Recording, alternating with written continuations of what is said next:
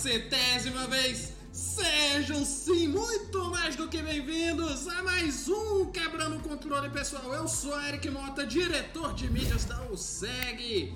Aqui comigo hoje estamos com casa quase cheia e vai chegar mais gente. Mas começando com as apresentações, ele que é meu host nesse programa, Ezequiel Norões. Tudo bom, Ezequiel?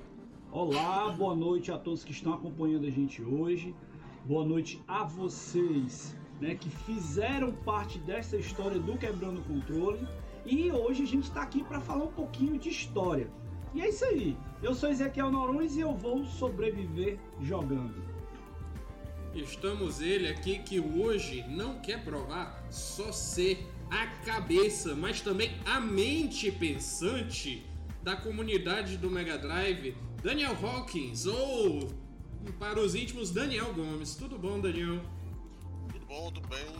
É, hoje eu venho até aqui porque eu tô, tô cabelo aqui, ó, repartido aqui, né? pra ficar bonito, cheiroso, pra ser desodorante, por conta do 100, né? E hoje nós vamos falar aí dos 100 programas que o Zé que chegou perguntando: o que, que você se lembra, cara? Eu não me lembro de nada. Eu também não. Eu não me lembro que, que eu não me lembro o que, que foi meu almoço ontem. Vou me Ah. lembrar desses 100 programas. É, Ezequiel já começou com coisa difícil, cara. Professor é foda. Eu deixo pro Ezequiel e pro Lucas aí lembrar das coisas, porque eu vou lembrar basicamente o que vocês foram lembrando. Eu vou dizer, ah, isso eu me lembro, isso eu me lembro. Então A vamos lá, gente isso aí. não se preocupe não que eu e meu amigo Lucas a gente abrifou muita coisa. Então, Ai, justamente, meu ó. pai do céu. Meu pai do céu, isso porque eu tô aqui e eu nem me lembrava disso, mas eu tô aqui desde o programa 27. E isso depois de um hiato. Mas, já que vamos falar da história do nosso querido, lindo, cheiroso programa, trouxemos ele, que é professor e um dos criadores do QOC, Lucas Silva. Tudo bom, Lucas? Ah, tudo bem, Eric. Boa noite a todos que estão nos ouvindo. Boa noite a vocês que estão participando. É um prazer muito grande estar de volta aqui na, no lugar que já foi minha casa, né, o SEG, e participar desse programa que eu tive o prazer de iniciar junto com, com outros colegas que fizeram parte desse programa. E a gente vai descobrir um pouco mais essa história durante esse dia de hoje. Eu até vesti uma camisa festiva meu aqui, pai, ó. Meu pai do céu. Me convidaram Não, aqui eu para estou- uma festa. Eu vim aqui com roupinha especial. Eu estou me lembrando de alguns detalhes que o pessoal do que tá ouvindo o podcast talvez não saiba. O pessoal que também tá vendo aqui o nosso programa ao vivo ou a versão gravada talvez também não saiba. Mas antes, os participantes, eles não conversavam entre eles usando seus nomes. Por exemplo, hoje eu chamo Ezequiel, hoje eu chamo Daniel, tudo mais. Mas na época não tinha isso, eram usados apelidos aí. É, infelizmente não sei a história, talvez fazendo referência às revistas de games antigas. Estou especulando, posso estar errado. Mas enfim, este é o especial, o centésimo quebrando o controle, pessoal. E eu gostaria de agradecer a participação de todos, a presença de todos, porque sim, nós estamos gravando este programa ao vivo na twitch.tv barra oficial e no facebook.com barra. Mas você que não pode nos assistir ao vivo, não se entristeça, porque nós também temos a versão gravada e editada no nosso youtube.com, o nosso YouTube, que é o canal QOC Ifen Quebrando o Controle. E temos a versão podcast, caso você não queira admirar a beleza aí do Daniel. Você pode nos ouvir na versão podcast no Spotify, Deezer e todos os agregadores de podcast. Muitas mensagens chegando nos nossos chats aqui. O Arnaldo, Bran... ah, Arnaldo Galberto Brandão Rocha mandou parabéns a todos da arroba Oficial. É, ainda me lembro do programa que estavam falando do Robbie Williams e mencionei o nome da filha dele. Ah, sim, que nós não sabíamos. Isso na época, que é a Zelda. Ué, vocês não sabiam? Eu, Eu não sabia. sabia. Eu já até falei aqui no que eu sei, inclusive, sobre isso. Eu Se não eu não sabia. engano, foi um Realmente eu- especial Nintendo. Eric, eu estou decepcionado contigo. Ah, olha, Eu- você eu falou sou que eu não lembro horrível. de nada? Eu sou horrível de informação. Gravatinha chegou aqui também. Deem boa noite ao Gravatinha. por Entendeu agora por que que é gravatinha, essa, Lucas? essa, essa barba, essa barba aí tem, tem aquele, aquele menino negócio de gato. É erva de gato. É erva de gato, só pode. Mas Não, tá não é erva. de- É muito amor. É muito amor. E o coitado hoje, infelizmente, tá muito abalado que voltou da castração. Mas vai dar tudo certo. Pra quem tá aí no podcast e nunca viu o vídeo, gravatinha, ou você que é novo, gravatinha aqui, meu gatinho. Meu gatinho lindo. Dá oi pro pessoal, dá. Dá oi pro pessoal. Diz oi, pessoal. Não, não quer dar oi, não. Hoje ele tá carente. Gamer de Desconstrutor mandou boa noite. E Desirê Blue Sky. Design Blue assim. Sky. Design, Design. Blue Sky. Pra poucos que sabem, quem acompanha o nosso querido Meia Hora é o nosso Serginho. Que tá acompanhando Ah, é a o gente aí. Serginho! Ah, então ele também se esconde atrás de, de nicks de bate-papo wall, que nem o Zecão Fortal, não sei das quantas, né? Esses nickname de bate-papo wall sei não, viu? No Facebook tem JF Souza Ios mandando boa noite.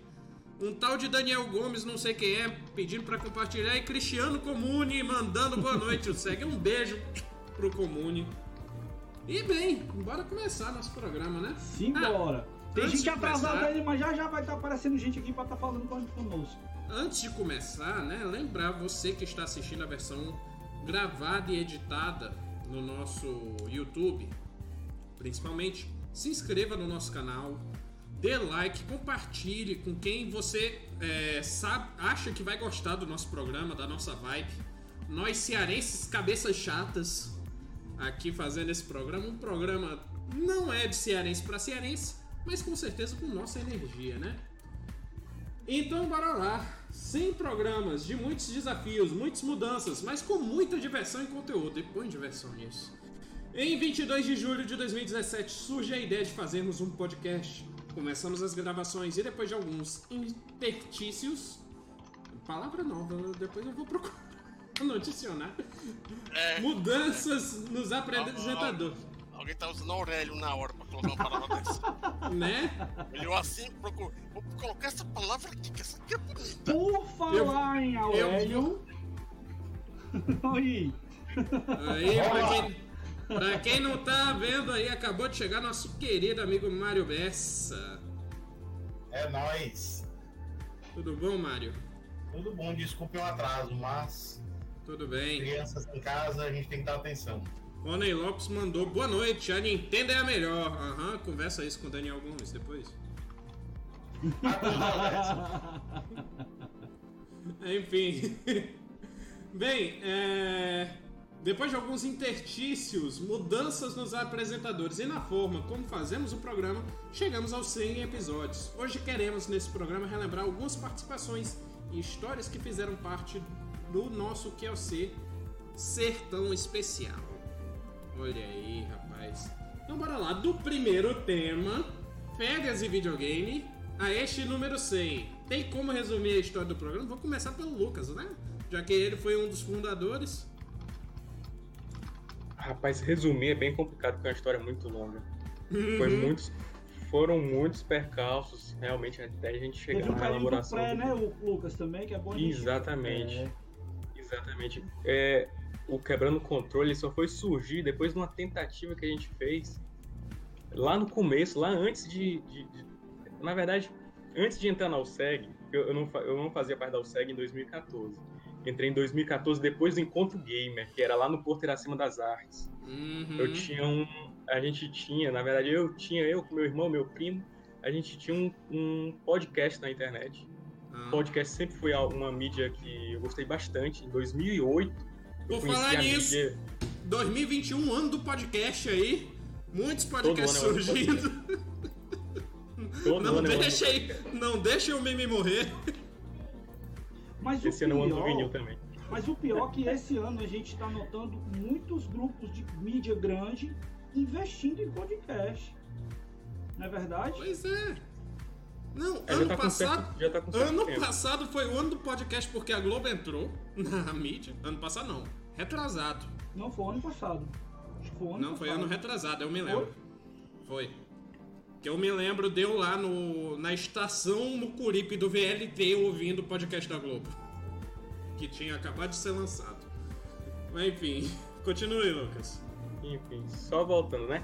Então, eu já era muito apaixonado pela mídia, podcast, e a gente produzia um podcast, eu e meu primo. Desde 2008 eu já acompanhava podcast, e na verdade, como basicamente quase todo mundo que começa nesse meio de podcast, ele diz que viu pro Jovem Nerd e tal, e aí a gente começou por outros, outros podcasts que hoje nem existem mais, e aí formou esse gosto e a gente resolveu construir um podcast. Nesse uhum. período, a gente acabou conhecendo o Ezequiel, uma produção de um documentário, de um jogo na época aqui de Fortaleza, e a gente conversou e vai, teve ideias, é que eu tenho, eu tenho um evento, encontro game, queria alguém para cumprir. A gente, a gente consegue fazer isso, a gente tem uma, um, um, grupo de, que faz podcast, faz também fotografia, vídeos, essas coisas. E aí a gente se uniu e a gente formou o nosso primeiro podcast, que foi o CGCast. Uhum. Que era uma, uma, uma, uma, ligação com aquela ideia de que se tinha antigamente, pelo menos quando a gente jogava videogame, né, do PlayStation 1, Uhum. Tinha aquelas apresentações, aquelas cinemáticas, a gente chamava de CG. Hoje é a gente CG. chama de Cinematic, Cinematic. Antigamente chamava de CG. Então a gente resolveu fazer nosso CG Cash. Não durou muito tempo, foram só três programas, infelizmente. A gente fez um programa a respeito da BGS, um programa a respeito da USEG e um programa sobre o mercado de indie, buscando muita, muitas pessoas que produziam jogos aqui em Fortaleza. Não deu certo, a gente não conseguiu manter essa parceria por muito tempo, mas aí depois a gente veio com a ideia de construir um podcast próprio da USEG. Pra gente trazer a identidade não, peraí, peraí, da USEG. Tem uma coisa antes aí, tem uma lacunazinha que você esqueceu. Você adentrou ao SEG, né? Se tornou Sim. membro, você e o, e o meu amigo Clone. Aí vem a história dos Zap. É. Cara, 8 é. e 20 da noite, querendo falar bonito. Adentrou na USEG. Não, é porque você perdeu a discussão aqui sobre o, a pauta aqui. Que teve gente que foi pesquisar palavra nova no dicionário só pra colocar no... É, pegou lá o Michaelis, passou duas horas procurando lá pra colocar o... essa palavra bonita aí. Michaelis foi antigo também, viu? ele pegou, ele pegou a palavra, procurou o sinônimo, foi no sinônimo, procurou outro sinônimo. Isso. Mas enfim. Desculpa, Lucas, a interrupção. Perdão, meu amigo, é porque eu. Então foi complicado. É, quando a gente fazia quando a gente iniciou o CGCast, eu já fazia parte da USEG. Isso foi em 2014, se eu não me engano, a gente entrou. Eu entrei na USEG em agosto de 2014, logo após o Encontro Gamer. E aí, pouco tempo depois, a gente fez o CGCast. Não deu muito certo, a nossa parceria não continuou, a gente não conseguiu levar para frente. Ficou aquele gosto e vontade de fazer um podcast próprio da USEG, que tivesse a cara da USEG, que fosse feito por pessoas que gostam de videogame, que fosse também um espaço para a gente trazer pessoas que produzem jogos para a gente tentar fazer algo muito característico da nossa região e ao mesmo tempo de conversar com outras regiões, conversar com outras pessoas, abrir espaço para outras pessoas de outras culturas, de outros pensamentos, de outras formas de, de enxergar e que participavam da cultura de jogos. E aí surgiu a ideia do Quebrando o Controle, lá em 2015, se eu não me engano, acredito que foi 2015, né? Foi julho ou por aí, 2015 e a gente iniciou a ideia, aquela ideia que eu, eu já, tra, já, eu já trazia do podcast que eu fazia com meu primo, que era de fazer uma gravação de podcast, que hoje é moda, né? Hoje em dia você tem os grandes podcasts de entrevista, todo mundo num lugar, conversando e tal. E na época a gente tinha ideia, não, vamos fazer um, um podcast no qual a gente senta numa mesa, a gente traz o nosso convidado, a gente conversa lá, e aí a gente vai discutindo e tal. Até eu pensei na ideia de vamos gravar isso aí e jogar depois na internet. Não ao vivo, como hoje em dia muitos já fazem, mas vamos gravar, depois jogar, pra, porque as pessoas querem ver como é que se grava, como é que é a interação das pessoas, como é que é esse negócio. Mas a gente não conseguiu naquela época, não tinha tanta. É, não tinha essa telinha bonitinha, esse recurso que a gente está utilizando hoje aqui, né? Não tinha. Mas, é, tecnologia mas... também era difícil, eram poucos que sabiam mexer num OBS, num negócio assim a tecnologia até que tinha, mas a forma como a gente gravava era muito diferente de como você está gravando hoje. Você não está na sua casa, o Ezequiel na dele, o Mário na dele, o Daniel uhum. também, e cada um está separado. A ideia que a gente tinha era fazer presencial. Mutou, Lucas. Acho que desativou. Voltou? Não, Essa era a diferença com os podcasts que se tinham também no período, que a gente queria fazer uhum. algo presencial, onde fosse olho uhum. no olho. A Sim. gente até foi atrás, na época do estúdio, que era próximo ali da, da Praça Portugal, a gente procurou um estúdio uhum. específico para fazer a gravação e tal. A gente foi depois atrás de outros estúdios para fazer a gravação presencialmente, para convidar uhum. a pessoa, para ter uma conversa. A pessoa traz uma comida, come, conversa. É o que a gente tem hoje em dia, faz muito sucesso hoje em dia. Sim, a gente tentou implementar Exatamente, a gente tentou implementar naquela época. E aí o controle, o quebrando o controle surgiu nesse, nesse ambiente, na, na vontade de produzir algo nosso próprio, com a nossa identidade e abrindo espaço para as produções daqui, as pessoas que produziam aqui, é, abrindo espaço para os próprios, as próprios, os próprios integrantes da USEG e pessoas também que quisessem participar. É isso, o Ezequiel deve se tiver alguma coisa adicional não, que eu possa ter aí esquecido, eu né, vou, é eu vou É. puxar mais umas coisinhas aqui, Eric, me permita. Na verdade, Hum. antes de, de, de tu puxar, lembrar que hoje a gente grava remoto, mas eu reconheço a vantagem de se gravar presencial.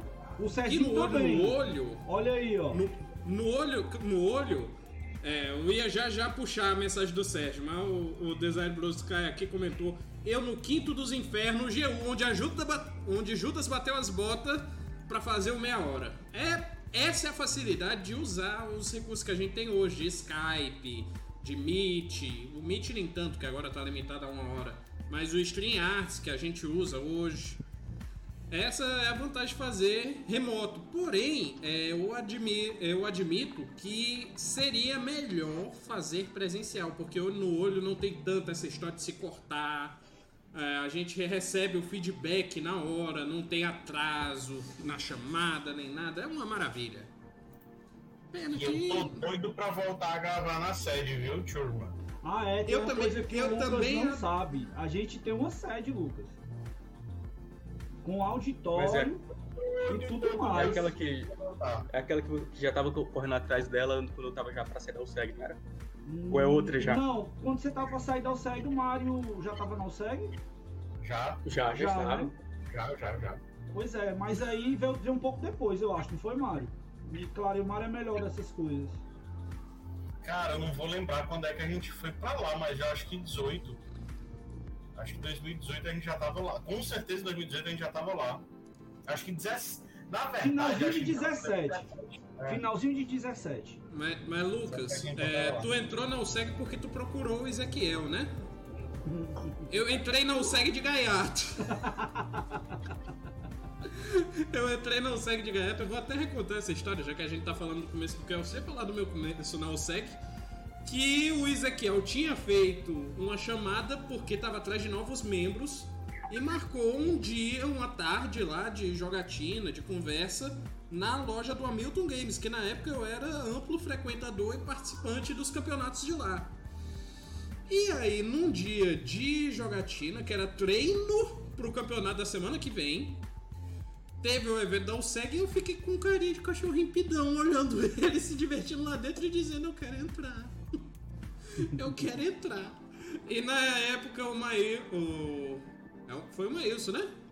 Foi. Foi, Foi, foi o Maílson. Ele é o culpado. Maílson disse. Maílson virou pro Ezequiel: ah, pode botar ele pra dentro? O Ezequiel bota, bota. Ou menos.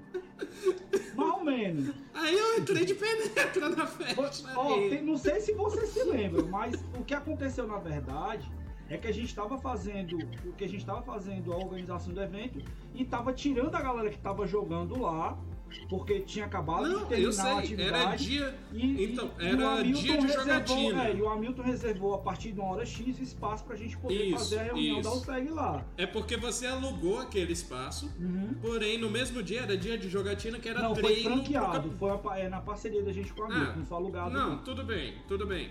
Mas enfim, você tinha reservado o horário. Um dia de jogatina normalmente vai até o, o Hamilton fechar. Só que aí, como você já tinha reservado o horário, a jogatina foi encurtada. Eu fiquei conversando com os amigos do lado de fora, olhando lá. Eu vi um PlayStation 4 do God of War, um PSVR, o pessoal jogando, e eu fiquei, eu quero jogar também. Aí tudo bem, o Maílson realmente chegou pra mim e disse assim, você que é o Eric tá querendo ver aí como é que é e tal. Não, cara, tem problema não. Deixa ele participar aqui. Quando eu menos espero, o Eric já tá lá organizando as coisas, ajudando, Conversando sobre conversando com o live. pessoal, não sei o quê. Aí eu, meu irmão, esse cara tá interessado. Vamos ver qual é a dele. Aí eu peguei e cheguei pro Maílson, aí Maílson, passa a ficha aqui pra mim. Aí o Maílson contou toda a história, né? Que era um cara que tava muito engajado ali e tal, não sei o quê. Teve o Eric e teve também o outro lá que era o. Meu Deus, que era até o cara que falava lá no evento lá, o. Gente boa também. Ah, o. Vai falando que eu me lembro o nome Aí, dele já pô, já. Eu vou super pesquisar aqui. comunicativo, brincalhão pra caramba, não sei o quê. Que inclusive participou de um evento nosso do Masters, fazendo anúncio lá, brincando com a galera também, né? É, Já- na, participou da. da É. Aí, né? aí, eu vendo essa coisa, eu peguei, chamei o pessoal ali da, da, da curriola da diretoria. Aí disse assim, galera, tá vendo esse cara aí, ó? O bicho tá. Mutou, mutou, mutou. Oi, oi, oi. Tinha mutado. Não, pronto. Tá me ouvindo agora? Agora sim. Então, né, o, o, o Eric tava lá participando, junto com a galera, tudo mais e tal. E aí eu olhei assim e disse, chamei o pessoal do diretor e disse assim, rapaz, esse cara tá, pô, interessado em participar aqui e tal, não sei o quê. Pensando em convidar ele para participar aqui da nossa reunião e convidar ele para participar da OSEG junto com os novatos. Ora, não deu outra. Cara, e deu liga. E deu muita liga, porque o Eric ele acendeu rapidamente, né, na, na, na, na OSEG e hoje tá aqui, Achei o nome do comandando, homem. comandando as coisas com a gente, né? Foi o James. James Isso, Carcela. o James, um abração pra ele, gente fina demais.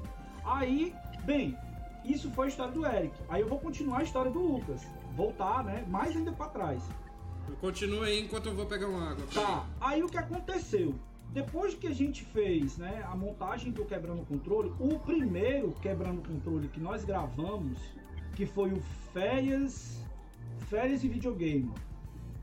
Nós, eu consegui, um, um- na verdade, estava abrindo um estúdio do lado da DataPrev, no lugar que eu trabalho, e, e o estúdio era de um conhecido meu, de um colega meu lá da DataPrev. E eles tinham uma banda, tocava, tocava lá, fazia um- umas festinhas lá, um negócio bacana, e o espaço era bem legal. A gente foi, né?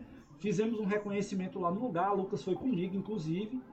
Me lembro como se fosse ontem. A gente chegou lá, olhou, Era o- aqui a gente pode botar o material, pode fazer isso assim, não sei o que, organizamos Era lá. um estúdio bar. Era. E aí, assim, fizemos o primeiro Quebrando o Controle, né? Nesse estúdio, que eu quero até me lembrar o nome aqui. Já já ver se eu consigo recapitular aqui. Mas é, foi muito legal a, a iniciativa e deu muito certo nesse dia. Logo em seguida, nós conseguimos a parceria com a Unifor. Né? Tinha o professor Gilles, né? E tinha também uns professores amigos meus lá da Unifor que facilitaram pra gente o estúdio da Unifor. E aí nós fizemos acho que umas 5 ou 6 edições lá na Unifor, não foi, Lucas? Foi uma, uma- coisa mais ou menos assim que nós fizemos por lá. E, pô, fizemos entrevistas com pessoas do cenário de games aqui do estado, é, convidamos professores para falar, convidamos pessoas da, da comunidade gamer, e foi dando muito certo. Só que aí entrou o primeiro hiato. Né, Lucas? Entrou o primeiro Uhum. hiato na história do Quebrando o Controle. Por quê? Todo mundo começando a ter demandas, a gente também tendo que priorizar eventos, fazer uma série de coisas, e aí deu a primeira parada no Quebrando o Controle. Passou um tempo, a gente fez uma nova seleção, tipo essa que o Eric entrou, e aí veio o, o André e o Romulo que entraram na nossa equipe de mídias, né? O, o Lucas ainda ficou um tempo nessa transição, né? E aí o Lucas também, por questões pessoais, teve que sair. E aí os meninos assumiram essa segunda etapa do Quebrando o Controle, que também durou em torno de uns 10 programas. Quando foi depois disso, teve um novo hiato. Aí esse ato foi maior, porque foi de 2017 ou foi comecinho de 2018 até o, o ano passado. E aí, Até 2020. na edição 27, na edição 27 agora, né, Eric, o primeiro vídeo? Foi agora. Na edição 27 a gente teve isso aqui, que vocês vão ver com a gente aqui agora. Aqui e agora. Então, manda. Valendo, meu filho. Fala, Amanda, que é sua. E aí, pessoal, Tá- tudo bem? Tá travado o vídeo. Há quanto tempo um QOC não é gravado ou aparece em live em qualquer que seja a estratosfera dessa internet, né não? Seja muito bem-vindo. Deixa eu ver se eu consigo dar o play aqui de novo. Se as coisas. A gente testa, mas na hora do vamos ver o bicho Sempre, engasga. sempre. Pronto. Valendo, meu filho. Fala, Amanda, que é sua. E aí, pessoal, tudo bem? Há quanto tempo um QOC não é gravado ou aparece em live em qualquer que seja a estratosfera dessa internet, né não? Sejam muito bem-vindos à 27ª edição do QOC. Hoje é diferente, um QOC live, mas com o mesmo apresentador de sempre, né? Comigo, Alessio Chaves, ou melhor, host, para os íntimos, vulgo host. Eu já tô aqui com três convidados super especiais, né, pra gente voltar aí nessa nossa nova empreitada. A gente tá aqui primeiramente com o Ezequiel. Por favor, Ezequiel, uma palavrinha para se apresentar. E aí, pessoal, meu nome é Ezequiel Norões e eu vou sobreviver jogando. E é isso aí. Temos aqui também hoje o Eric, um, um primeiro, primeira aparição dele também, né? O Ezequiel pelo menos já é de casa já. O Eric já é um novato. é, de tempo de casa eu tenho menos, mas pelo menos nas lives o pessoal já anda conhecendo meu belo rosto. E agora vai conhecer minha bela voz pelo podcast. E lembre-se de lavar as mãos, viu? Importante. E hoje a gente também aqui tá com um convidado que é mais que especial. O cara é especial em dobro, é um super especial. Quem não conhece, quem não lembra do Moisés dos Games, é quase um combo, né? É quase um combo, literalmente. O cara é como se fosse é. super do, do KOC. William Casa, quanto tempo, hein, meu amigo? E aí, amigo, boa tarde. Realmente é muito bom participar novamente de algum algum movimento né, junto com o pessoal da galera da USEC, que são nossos amigos. Estamos aqui para somar. E vamos aí, vamos lavar as mãos com álcool em gel, viu? Cuidado. Vale lembrar que nesse dia o William tinha acabado de me dar uma surra no, no, no jogo de luta. Pois é, aí tem um, tem um parêntese aí que, que acontece é que durante essa segunda etapa, né, o, o host passou a ser. Aliás, desde o começo, né, Lucas? Não, desde o Desde o começo o, o, o Alessio era o host, não é isso? É, o Alessio começou como host. Na, a gente teve um, uma. Como é que eu posso dizer? Um show de talentos dentro da USEG para escolher quem seria o nome do host. A gente levantou alguns nomes. Entre eles estava o Alessio.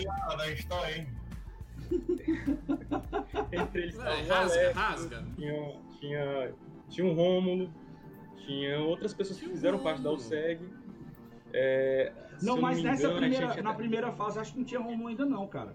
Não, o Romulo não era o host. A gente fez um show de talentos para descobrir quem era o host para o nosso podcast. Mas Você foi já depois, disso. não? Não, não, isso, isso aí foi antes. Uhum. A gente até foi atrás também, porque quando o controle, o quebrando o controle, na verdade, ele surgiu, ele era um braço de um, de, uma, de um projeto muito maior.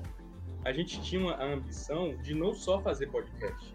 A nossa ambição era de ter aumentar o fluxo do, de notícias no site, é, aumentar a quantidade de conteúdo próprio criado pela gente, tanto como colunas, como vídeos. Então a gente tinha, a gente buscava atacar o YouTube, buscava atacar os podcasts, buscava atacar as colunas, produções próprias, notícias, então a gente buscava atacar todos os setores que eram possível naquela época. E aí a gente foi atrás de pessoas que pudessem apresentar, pudesse ser tipo a cara jovem que pudesse conversar com, a, com o público nosso. O Romulo foi um desses, o Alessio foi um desses. A gente foi até atrás de uma, de uma garota para fazer ter um, uma apresentadora. Ela passou pouco tempo na USEG, mas foi um show de talento. A gente procurou gente de vários lugares, Lucas, a gente testou várias pessoas. Parece sacanagem, mas de novo, a gente falou no nome do cristão. Adivinha quem tá assistindo a gente na Twitch agora? Quem? O Alessio. Quem? Olha aí. É porque não apareceu aqui é ainda porque, a mensagem é por... no, no, no, no. pra no gente colocar no StreamYard.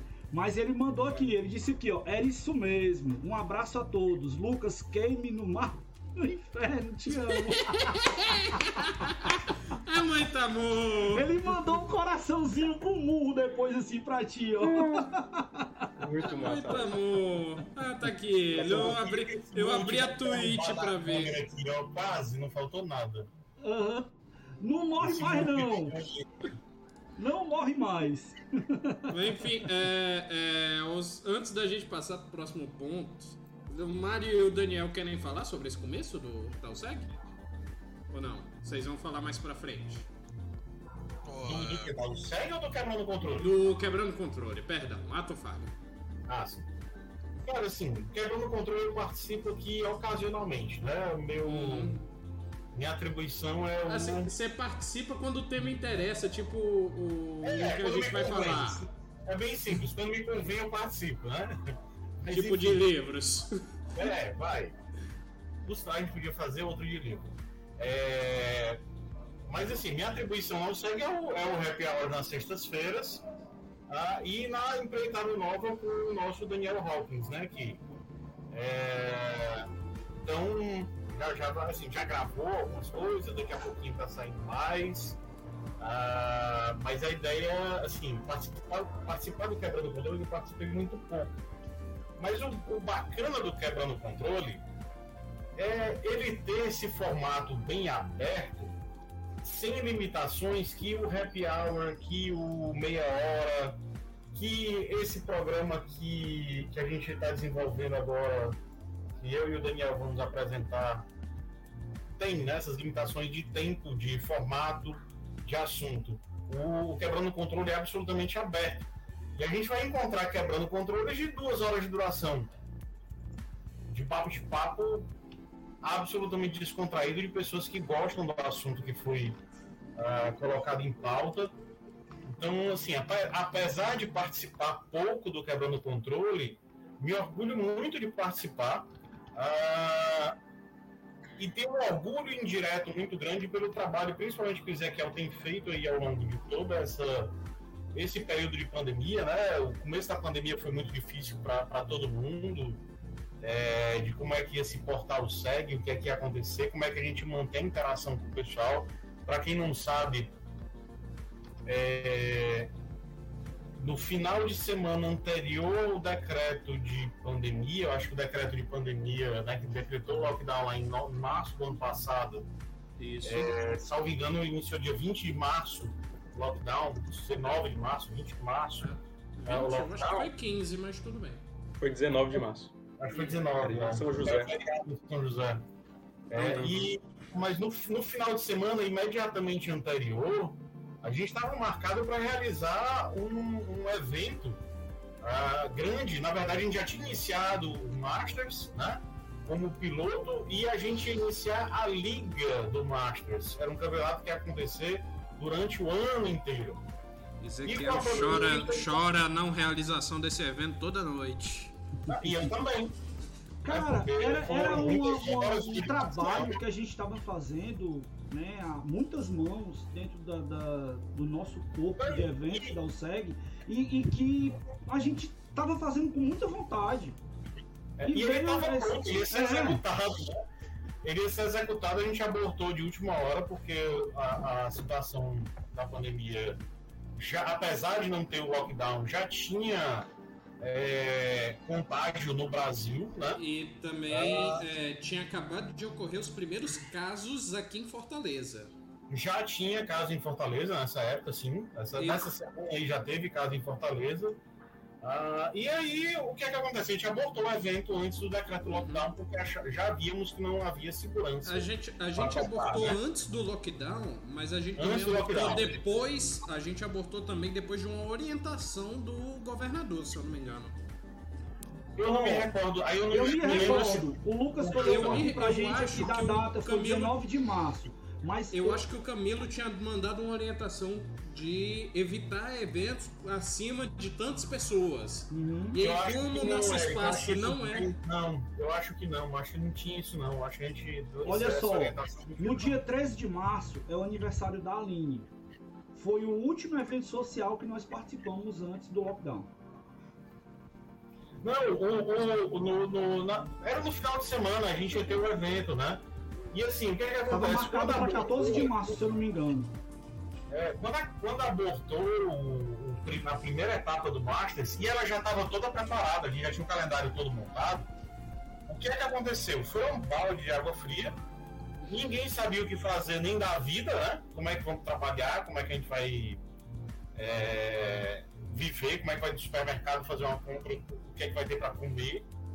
Enfim, as preocupações chegavam a esse ponto. Tanto que foram os- no, dia do decreto do lockdown, o supermercado estava absolutamente entupido e era Sim. aquele, É, todo aquele mundo comprou papel higiênico. Feito imbecil. É, todo mundo comprando álcool em gel e papel higiênico. Foi, foi sério. De imbecil. E assim- Ah, vamos acabar com papel papel higiênico. Bora todo mundo comprar. Bora, bora, bora, Mas bora. ó, a gente tá Mas- já falando de um período, né, que a Não, gente mas vai aí ter deixa na eu falar. pauta. Não, Né? mas deixa eu vamos, vamos emendar com esse aí, depois a gente volta pro, pro dois. Vai lá, pode Eu continuar. só. Eu em só. Eu-. Posso. Não, mas voltando pra vou- questão vou-. Vou só opinar esse começo da, da USEG, né? É da, do quebrando controle. Eu sabia que ele tava aprontando um, eu sabia.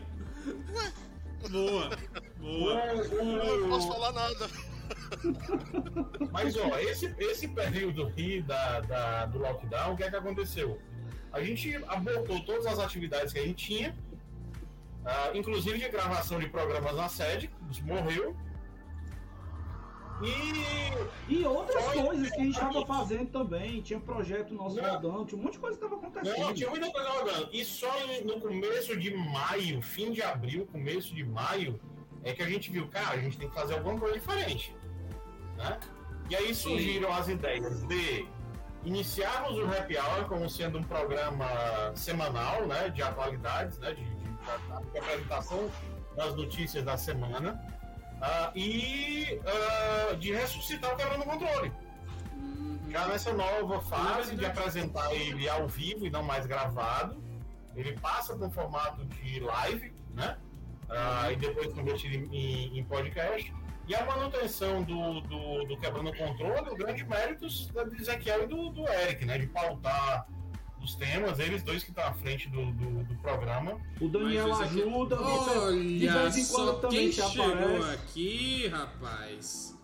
Quem chegou aqui é o pessoal do setor 7 na Twitch dizendo: André Olha e eu, Romulo também, galera que participou com a gente aí do Quebrando Galera o que Controle. Bom ter vocês aqui, pessoal. Mas enfim, é... sim, termina aí, Mário, pra eu poder comentar. Pois é, aí assim, a gente, aí desse desenrolar de coisas, né, vieram, o, durante a pandemia, vieram o Happy Hour como um produto novo da USEG, ah, o Quebrando o Controle ressuscitado e no novo formato, né, ah, e agora semanal, porque ele também não tinha regularidade de, de, de frequência, né, a gente não sabia quando é que acontecia o Quebrando o Controle, Não, e ele passou a ser é. semanal. Ele tinha regularidade, ele era que nem um mago. Não, Ele ele se não tinha- atrasa nem se adianta. Ele chega Não, quando deve senhor. chegar. Não, senhor. O quebrando o controle pré-pandemia não tinha, não tinha regularidade, não tinha frequência definida, É não. que, nem, é que nem um mago, nem se atrasa nem se adianta. Chega quando tem que chegar. Sei. Vai, Gandalf. É, o, o, e, e agora, né, mais recente, a gente já tem um outro desdobramento de um outro produto que era no outro formato da USEC, que era um coluna, meia hora. Meia hora volta agora como ah, um programa de esporte semanal, então a gente tem três programas semanais, né? Tudo Três. da pandemia. Três nossos, tá? Três, três prioritariamente nossos, fora o Petiscaria, Aham. em parceria, né, que o Egg está envolvido, que acontece às segundas-feiras. Então a gente está com a Se você, se você hora, né, assiste porque- o Petiscaria Game, acha magnífico toda a movimentação, toda a dinamicidade do programa, você não sabe a dor de cabeça que eu tenho pra fazer todo o programa. E, e Mas- o, o Petiscaria, eu quero deixar aqui bem claro, né? E mandar um abraço pro meu amigo Romulo Barão, né? A, a nossa amiga, né? Que, que proporcionou isso, né? E que, pô, teve um, um- um- um trabalho fantástico de, de proporcionar isso, né? Que é a, a. Ai meu Deus, agora. Tu tá pensando em quem? Não, a Mari, cara, a Mariana. Eu já tô com um grupo aberto aqui, É a Mariana, pesquisar quem era. a Mariana que, que pô, proporcionou essa conversa com o pessoal lá do, do Cultura Milanesa e juntou, né, a USEG, o Cultura Milanesa, o Observatório de Games do UOL, né, e também o nosso amigo Tony Garcia, que é um Aham. baita desenvolvedor lá do Rio, que é um cara fantástico, fenomenal, virou um grande amigo, né? E agora tá com esse programa fantástico nas segundas-feiras, que é produzido conosco, com o pessoal do Cultura Milanesa e vem muito mais coisa ainda pela frente, que a gente ainda tem mais programa para colocar na nossa grade, né? E que antes, quando a gente, pô, sofrendo pra caramba no começo, né, Lucas, para fazer, e que a gente tinha uma série de dificuldades, uma série de coisas que a gente vê hoje, nós seguramos três programas nossos, mais um programa em parceria com coisa pra sair. Cara, Não, o quarto nosso, que É. é, também. Ah, Eu não sei se vai dar audiência, talvez nem, nem mulher, namorado, da, né? Tu, tu é casado, Daniel? A, a Sara não vai assistir. É casado, Daniel? Não. Enrolado? não, ele é enrolado É. com o Mega Drive. O Mega Drive dele vai, vai ligar pra assistir o programa. Qual o Mega Drive da Tectoy? Ó, eu, essa assunto é alguma coisa errada, sabe? Porque colocaram duas criaturas chatas pra caramba pra fazer o mesmo programa. Mas enfim, vamos ver no que é que dá, né? É porque vocês dois o dão segue. audiência. E É, também, vamos ver. A e também o conteúdo que certeza. vocês dois trazem, o conteúdo que vocês dois trazem é magnífico. Pra, ó, pra fechar o, o, o, o contexto do chato, só faltava o William. Aí pronto, era o William. quebrava de chato junto. Mas Pega agora você Sony. Mãe Sony, Agora, a Sony. agora você deu uma ideia e o Moisés cai bem no programa, porque é só pra falar de coisa ré. Vamos chamar. Moisés Se bem que agora, ser- se bem que agora vai ficar complicado porque os horários dele vai ficar meio louco porque ele vai voltar pro museu, né? Ele tá no Não, lugar mas certo, ele ele- trabalha no canto certo, no museu. Beijo! Um abração, Will. Beijo pro nosso Abração pro Moisés Will, pro dos meu amigo games. Cleison do Museu do Videogame Itinerante, que são outros grandes parceiros da gente. Enfim, o negócio, o negócio tá complicado Sem pra todo mundo. O negócio. É, não, tá com áudio aqui pra mim. Normal. Eu também tô normal. Sem áudio. Sem Tá áudio. funcionando normal. Não, é tu, Mário. É só tu, Mário. Mas enfim. Tá, É. tá, Facebook tá normal. Pois é. Enfim, é, o- a história tá, tá complicando. Certo. Vou responder. Resumindo, teve um hiato, teve um começo, teve um hiato, teve um começo, teve outro hiato. E aí, como é que continuou? Isso. Pois é. Só- Aí veio Vai. esse programa que a gente colocou o vídeo aí, que a gente chamou de volta o Alessio. Tentamos reengrenar, né? Ver se dava certo. Mas aí o Alessio virou papai, né? Tinha as obrigações, as coisas dele para poder estar fazendo. E aí ele disse: Não, cara, não vai dar pra mim não. Eu não tenho como tocar esse negócio com vocês. E aí a gente. E aí, quem assumiu? aí, quem assumiu? aí, o. Ezequiel! o Ezequiel assumiu. Aí, o Ezequiel bicho, assumiu a frente do programa. E depois ele passou essa bomba pra mim. Aí assim, né, a gente começou com as ideias, fomos conversando e dividimos, né? Hoje ah, a cabeça do Quebrando Controle e organização tá comigo, o Eric tá responsável junto com o Mário, né? E, e, e o, no Happy Hour, o GU e o Serginho estão lá organizando o Meia Hora e o Eric também tá na organização lá do, do Cultura, né? Lá do, do Petiscaria. Eu, eu posso fazer um parêntese? Por favor. Nossa. É, o, eu fiquei no, no, à frente, né? À frente assim, né? Na, na, na, na diretoria de mídias, que fiquei nos bastidores do, que, do Quebrando o Controle até o episódio 12, se eu não me engano. E você disse aí que o, o Alessio ele saiu no episódio 25, 26, Não. 27, coisa assim. Não, Não, não, 27 não, foi não. quando voltou. 27 foi o retorno.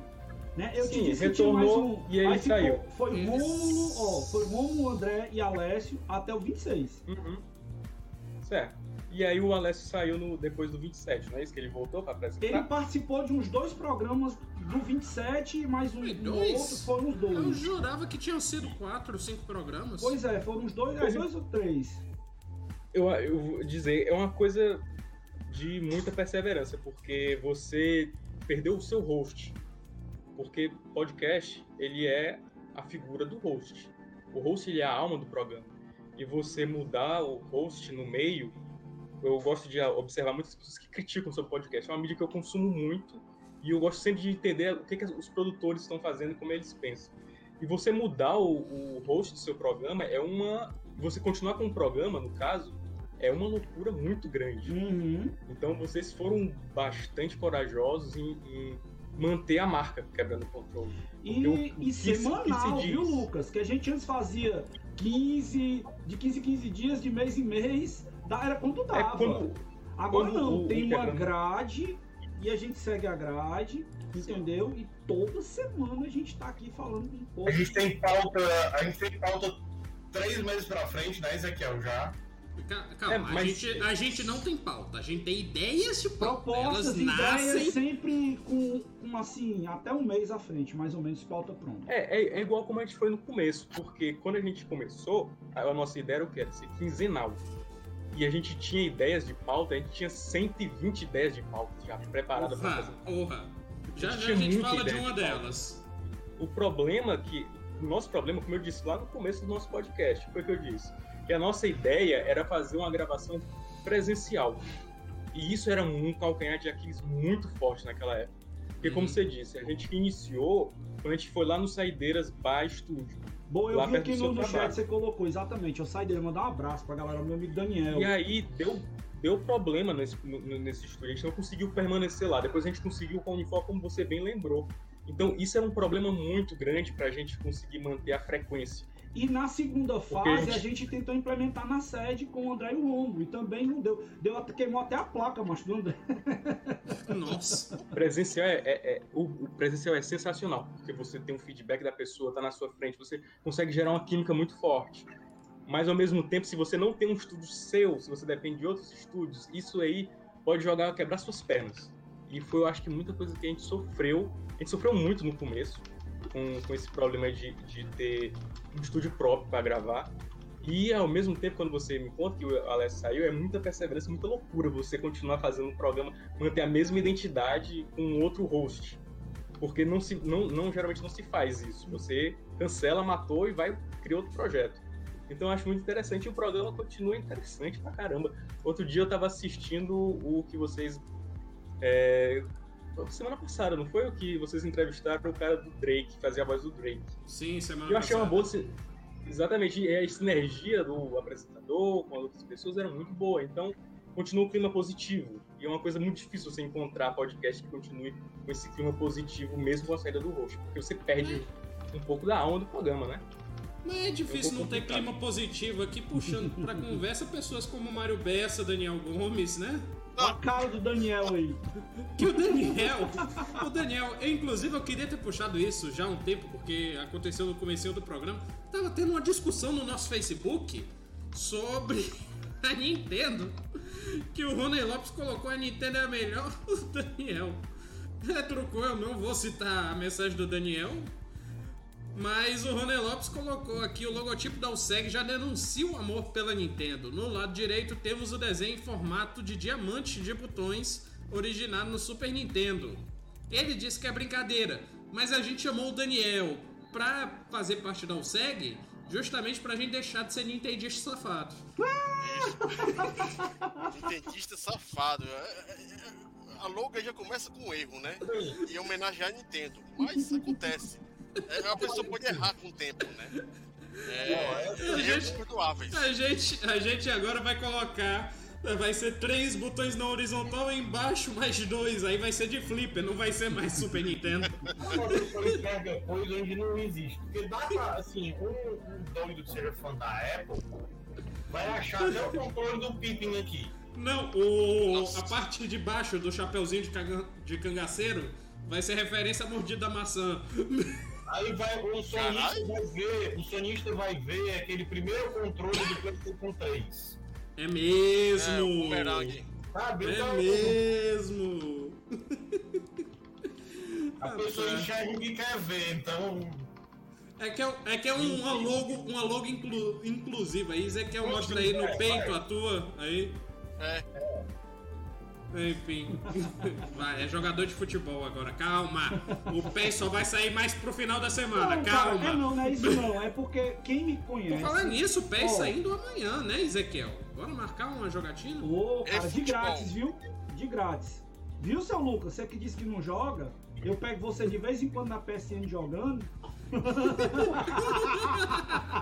Rapaz, é, é impossível, porque o meu PS4 Não queimou. é, não é que Não, ele não cara, jogue, foi, não. Ele não quer jogar com você. Não, mas eu Ah, vejo. diabo! Ele me disse eu não vou mais jogar videogame, não. Aí. Verdade. Cinco eu, minutos eu tô ali depois. na PSN, eu olho. Hã? Esse nick aqui eu Não, mas- conheço. Mas você pode estar. Você pode estar online na PCN. Ele tava tá assistindo Netflix, é, tá Tá certo. Bora lá, Mas bora hoje lá, bora lá. eu ainda jogo, jogo, jogo alguma coisinha, só que não é mais videogame, porque Olha aí pra trás Já do foi, homem aí. já. Olha aí o que é que Vamos. ele joga aí. Ô, meu é, pai tem do uma céu. coleçãozinha aqui. Por falar nisso, isso aí é o que? Tabletop ou é RPG? RPG, É, cara. RPG. games, board games. É, enfim, de Não, nem jeito, não é, é mandar, RPG.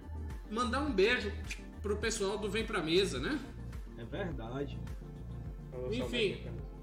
Continuando aqui, é, episódios marcantes, quais podemos citar e relembrar? Eu vou puxar o Lucas pra falar desse, que infelizmente a gente não tem registro, mas tem registro da ressuscitação dele, Uhum. que é o Loucadoras.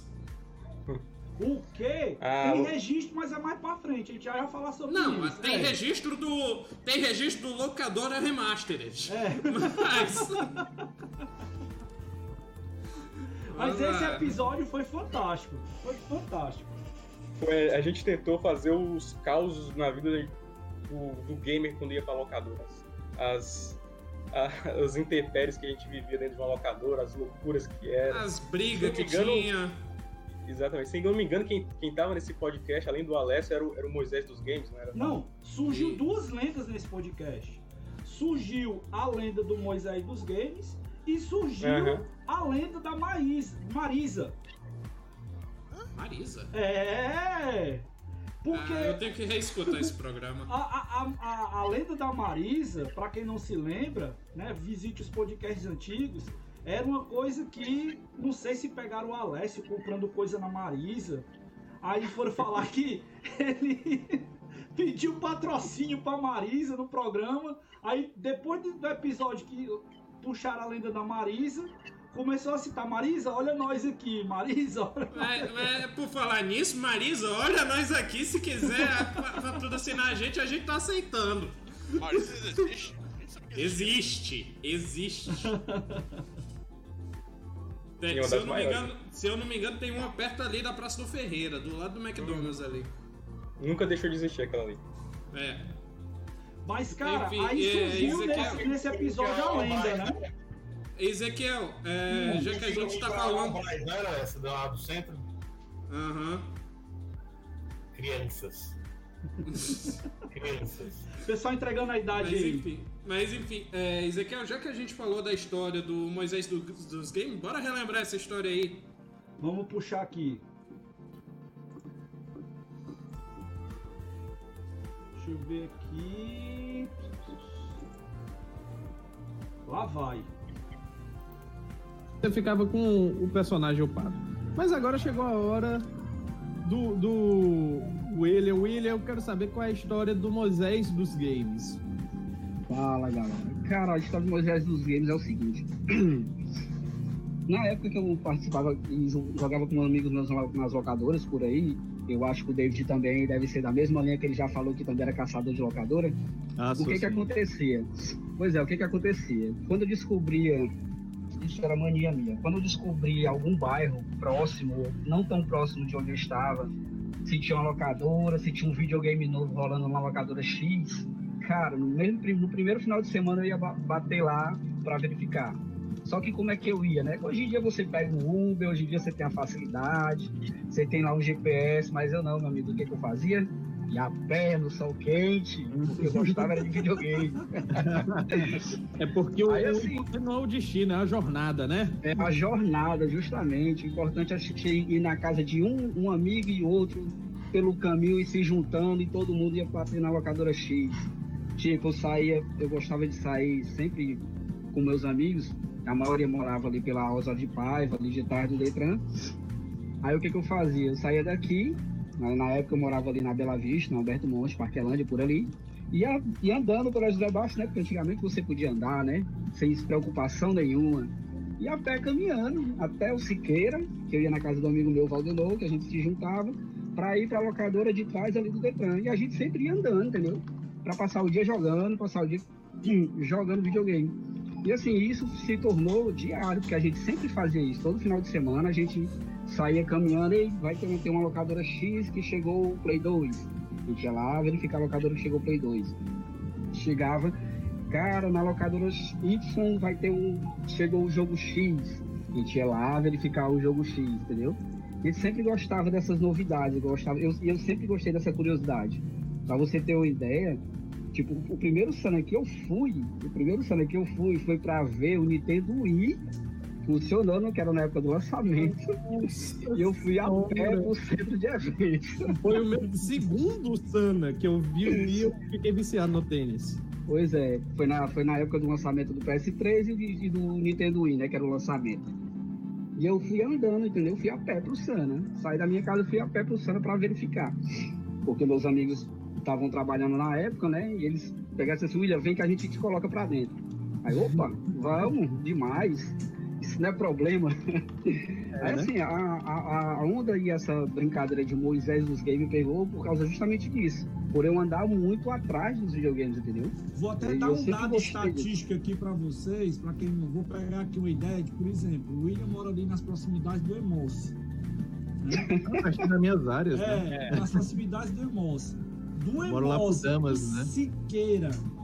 Do Emoce pro Siqueira são Ah, do 7 Siqueira. quilômetros. Ah. 7 quilômetros que ele fazia de peregrinação e abrir no mar, né? Chamando a negada pra jogar videogame no portal da cidade. Muita história, viu?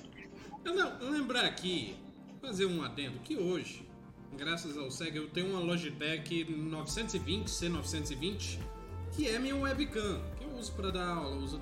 Nessa época, a minha webcam era meu celular. e também já dá pra ver uma evolução, uma iluminação melhor, porque o vídeo anterior que a gente mostrou, quem tá no podcast infelizmente tá só ouvindo, mas é, só um lado do meu rosto tá iluminado. Porque eu não tinha uma mesa virada pra janela, então a janela iluminava de lado, eu não tinha iluminação, ficava um lado iluminado, o outro lado sombra. Mas aí já tava melhorando as coisas, usando o celular como câmera. Daniel, eu acho que já fez isso uma vez, não me lembro agora se ele já fez. Mas enfim, já usou o celular como câmera. Claro, tem que usar. Pois é. Eu tenho aqui uma separada só pra isso aqui, ó. Aí, ó. Eu já tenho até tenho uma xizinha aqui pra usar às vezes, quando dá vontade. Né? Fica legal, o- cara. Não, o meu é o guerreirinho, só que hoje ele tá como roteiro aqui aberto. Tô olhando o roteiro nele. Você tem Mas enfim. celulares pra fazer isso. Mas enfim, mais uma vez, beijo pro nosso amigo aí, William. O Moisés dos games. Magnífica essa história. Não. Não. Na Várias. verdade eu me lembrava, mas eu tinha conhecido nesse programa essa história. E tem mais coisa, né, Eric, pra gente relembrar? Tem, por exemplo, os episódios que mais renderam. Ah, não, Não, pera, tem mais tem coisa mais aqui, ó. aí. Eu já ia pulando aqui, ó. Não, Dessa vez eu, não. dessa vez eu vou falar com você porque o Uma Mario, coisa, o Mario, uma coisa legal desse negócio de locadoras é que por mais que você faça programas de locadoras, se você chamar pessoas diferentes, vai ter muita história pra contar. Sim. É, cara, o Mega, ah, no Mega Drive tem o Mega Cash, a gente teve já uns nove programas de locadora. E para de ter assunto. E a gente tem uma é, história que é a melhor história de todas, que é do menino do Manete. Só que eu não vou contar agora, que é só mais de 18 anos. É, mas isso é muito legal, quando você pega é, a vivência de cada pessoa, né? No caso, seja história de locadoras, aquelas locadoras que você vai alugar fita, ou as locadoras que você vai alugar a hora para jogar. E também tem é, as histórias de fliperama. Você pode dividir fliperama de rodoviária, fliperama de bar e fliperama de shopping. Meni- meninos em velho de por É. chamar que tem medo de, de ir pra bar, né? Não pode, vai levar. É, eu, eu sou menino Nutella, eu só e de fui novo, de fliperama de, novo, shopping. olha quem foi que apareceu Foi aí. só a gente falar no menino. invoca e olha aí quem foi que deu o ar da graça. Moisés dos Olha. Games tá acompanhando a gente aí também agora. Hoje é dia de comemorar, cara. Que bom que todo mundo que, tá, que fez parte, né? E que, e que tá fazendo parte dessa história aí do nosso quebrando o controle tá aparecendo pra bater um papo aqui com a gente. A gente fica muito feliz de estar acontecendo. Ótimo, ótimo. Will, Mas Feliz de você estar acompanhando aí. Te desejo sucesso aí no retorno do Museu de Videogame, meu irmão. Pra você e pro meu amigo Cleiton, tá? Mas, já tinha até mencionado é, aqui. Se o Lucas falou do Locadoras, o episódio 9, agora eu vou passar pro Ezequiel, porque foi ele que estava participando desse programa. Ah, mas esse episódio não foi emocionante só pra mim, não. Foi emocionante pra mim, pra você e pra Thay, E foi pra ela também. né? Mas, Enfim, é, a gente gravou, fez um programa, foi inclusive um dos programas que eu mais me tremi. Não foi o primeiro que eu fiquei me tremendo, que o primeiro foi com o Velberan. Uhum. Mas esse foi muito especial que a gente gravou com o Ricardo Juarez no Quebrando o Controle 75 God of War, da origem ao renascimento. Cara, até aproveitar a lacuna aqui, viu, Eric, pra dizer o seguinte: é, se a gente fosse mencionar todas as pessoas bacanas que já passaram pelo nosso programa, a gente Nossa, passava a noite gente- aqui todinha. Não, um que, eu, um que eu guardo no coração da gente ter gravado foi o de Giovanni. Sim, Renatão. Pô, foi massa demais. Mas isso fica pra uma edição mais na frente, né? Pra gente não, não queimar todas as balas da agulha. Inclusive, eu vou aproveitar pra esse, esse momento vírgula aqui. Vou soltar, viu, Mário? Vai ter drops do Quebrando o Controle. Aguardem. Olha aí. Aguardem. Vai ter drops aí pra galera ficar acompanhando. Finalmente, finalmente vamos ter corte. Vamos ser podcast de YouTube. Que podcast É. de YouTube não é podcast de YouTube, é até ter um canal de cortes. Mas vamos recordar esse momento com o Juarez que foi sensacional. Nossa, demais. Agora, você, você sabe que tem uma coisa é, que, que não, não foi explicado, ah, pelo menos eu não achei eh, essa explicação. Por que, que no jogo lançado em 2018, por que, que ele não, não está pulando daquele salto? Você sabe por quê? Ah, Ah, cara, verdade. Eu vou- curioso, não me lembro. Problema no joelho? Eu vou, explicar, vou explicar, vou não, sem querer ele acertou. Vou, expli- vou explicar, vou, expli- vou explicar, eu vou explicar agora, mas eu vou explicar agora, vou explicar agora do meu jeito aqui, vai ser. Explique. Garoto, de tanto pular, eu ferrei meus dois meniscos.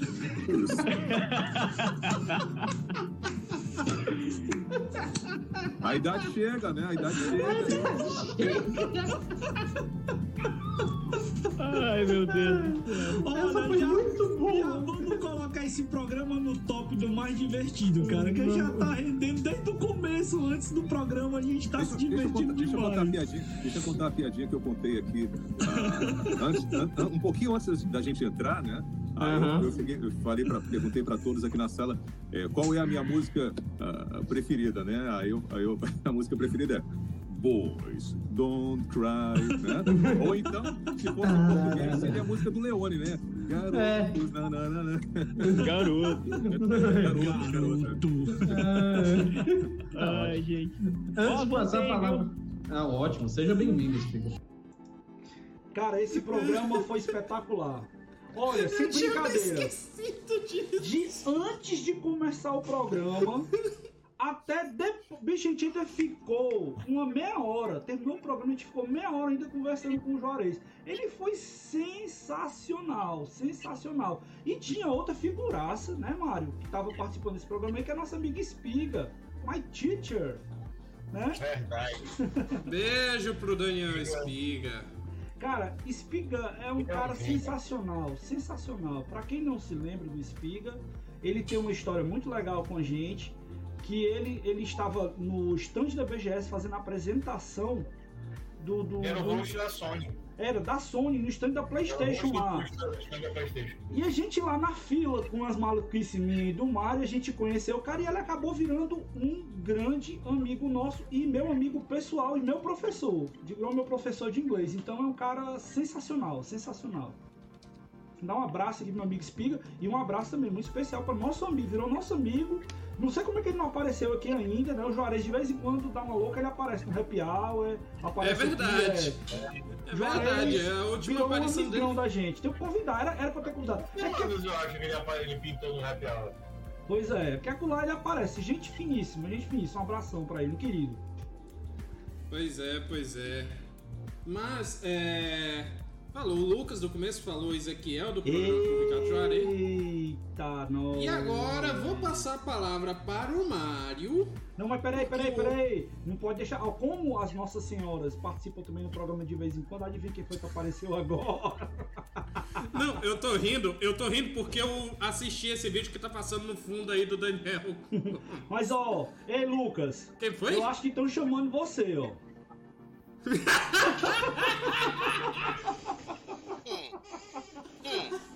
Ó, não fui Nossa, eu. não! E não, Foi uma- nossa, não! Não fui eu que falei, não fui eu. Foi uma excelente troca, não me arrependo até hoje.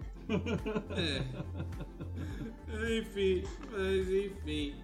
Bem, é, se o Lucas falou do programa 9 no comecinho, o Ezequiel falou do God of War, desses momentos descontraídos aqui, outro programa para relembrar, agora passando a palavra pro Mário, foi do Quebrando Controle 86, 20 anos de Indiana Jones. Ah, esse o Daniel participou, não? Pois é, já dá pro Daniel também já falar. Ah, também, também. É.